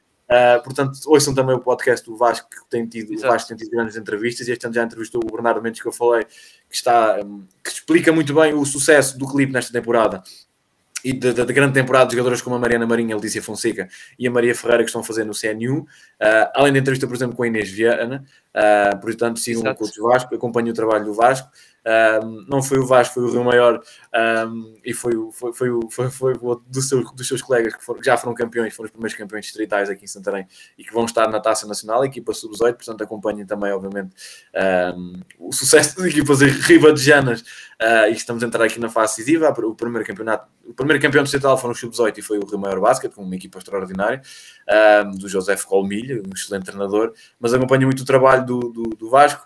Uh, venham a Santarém ver o Santarém Basket, acompanho o basquetebol ribadejano, acompanho muito o basquetebol feminino. Um, estamos a ter três grandes temporadas e que isto, isto aqui serve para, três, para todas as competições. O CN2 está absolutamente incrível. Um, está uma temporada ao rubro, vários projetos muito bons, como o Gica. Um, ano passado já, já tivemos grandes projetos, como eu falei aqui do Godar, mas temos grandes equipas este ano, novamente muito fortes neste, neste CN2. O CN1 está absolutamente incrível. Já falei do clipe, uh, já falei do Godar. Uh, há aqui várias equipas muito, muito bem nesta temporada, portanto, uh, e a Liga Betclic Feminina que terminou o ano em grande. Está, hoje foi mais um grande jogo, um, muito equilíbrio, muitos jogos de muita qualidade. Uh, não me lembro de um mau jogo até agora na Liga Betclic Feminina, portanto, e tenho visto todos, portanto, é, não me lembro assim de nada. Um, mas esta, esta, este, este, novo ano e esta nova fase, segunda fase da temporada na Liga Betclic Feminina, no CN1, no CN2, nas taças, promete muito. Além disso, temos obviamente o Benfica nas competições europeias, uh, com possibilidade de continuar a, a ser uma, a equipa, uma das equipas de sensação na competição. Obviamente que agora vão cair as equipas da Euroleague, isso vai complicar muito depois na, na fase seguinte, porque vão chegar ali jogadores de um, de um outro patamar. Claro. Um, o Benfica vai poder continuar a sonhar. Uh, uh, como nós falámos aqui das seleções, uh, a seleção pode, pode chegar muito longe, portanto há aqui muita coisa para acompanhar o basquetebol feminino. não percam mesmo nada, acompanhem muito, sigam o trabalho do Coach Vasco, como eu disse, acompanhem muito o trabalho aqui, obviamente, da pausa técnica, sigam o nosso fair play, acompanhem-nos muito. o Sixon vai regressar já, já em janeiro, já com novos episódios, se tudo correr bem. Um, obviamente, quem quiser passar pelos jogos de Santarém Basket e ver as sub-12 sub-14, vai-me ver no banco uh, a gritar e em pé e a berrar um bocadinho com, com, com o grande José Leitão, que é, que é o treinador principal e que é o, o, grande mestre e o grande responsável por eu estar uh, por ali. Um, e quem quiser passar por Santarém, deixo o convite, obviamente, para virem ver os nossos jogos, uh, porque o Santarém ah. Basket tem belíssimas equipas. E eu, eu sou muito lá em cima, pá, não dá. Manho que agora, ou seja, 14 e 15 temos já a primeira fase, a primeira fase final de, de um campeonato, é a Sub-16, um, grupo extraordinário de miúdas com muito talento, uh, como a Mar, como a Feija, como, como, como ali muitas jogadoras, uh, portanto passem por ali, portanto, agora janeiro e fevereiro vai ser ali as fases finais, 14 e 15 de fevereiro, por exemplo, não, 4 e 5 de fevereiro vão ser os sub-14 masculinos, por quem quiser vir dar uma forcinha à nossa equipa. Portanto, estes próximos meses vão ser aqui muito, muito, muito emotivos por Santarém. Quem quiser passar por aqui vale muito a pena. Um, e venho, acompanho o basquetebol feminino, acompanho o basquetebol ribadejano e obviamente sigam aqui muito a pausa técnica e sigam também um bocadinho. Uh, para quem quiser seguir as minhas redes sociais, é basquetebol feminino todo dia, portanto, para quem quiser, vai, vai ser só doses de basquetebol feminino, uh, mas sigam também, obviamente, o nosso Fair Play, que temos muito conteúdo. Sigam o Nuno Canossa, que está ali a fazer um belíssimo trabalho, uh, e já sabem que estaremos aqui em breve para falar mais de basquetebol feminino e, e que vocês não podem perder nada uh, das diversas competições do nosso, do nosso basquetebol feminino. Exato, e agora, uh, para, para, acabar, para promover aqui o, o pausa técnico, pronto. uh, não percam para a semana, lá está, como já disse no início, episódio segunda-feira sobre o escaldo da NBA, mais em base das novelas, não é? Novelas de Brooklyn, novelas de Phoenix Suns, pronto, os Warriors, campeões, os Boston Celtics que foram finalistas também uh, e tiveram uma novela também do Doc. É verdade. também tiveram uma, tiveram uma cota parte, digamos assim, das novelas. Mas uh, pronto, lá está. E depois, uh, isto é na parte da NBA. E depois na quinta-feira vai ser o nosso Gonçalo fazer um episódio com dois convidados para falar basquetebol nacional, rescaldoando, mas do lado masculino. A mesma coisa como foi aqui falar seleção nacional, também o Euro sub-20 também da nossa seleção nacional e também um olhar assim no geral, digamos assim, claro, tocando naquelas equipas inevitáveis, Porto, Benfica, Sporting, claro. uh, na, basta, da Liga Betclic masculina. Grande abraço a todos, grande, grande abraço a ti, José. Bom ano, já agora, boas entradas uh, a todos e também grande abraço a quem nos esteve a assistir, não é? Uh, assistir em direto ou nos ouvir em diferente. Então, até para a semana.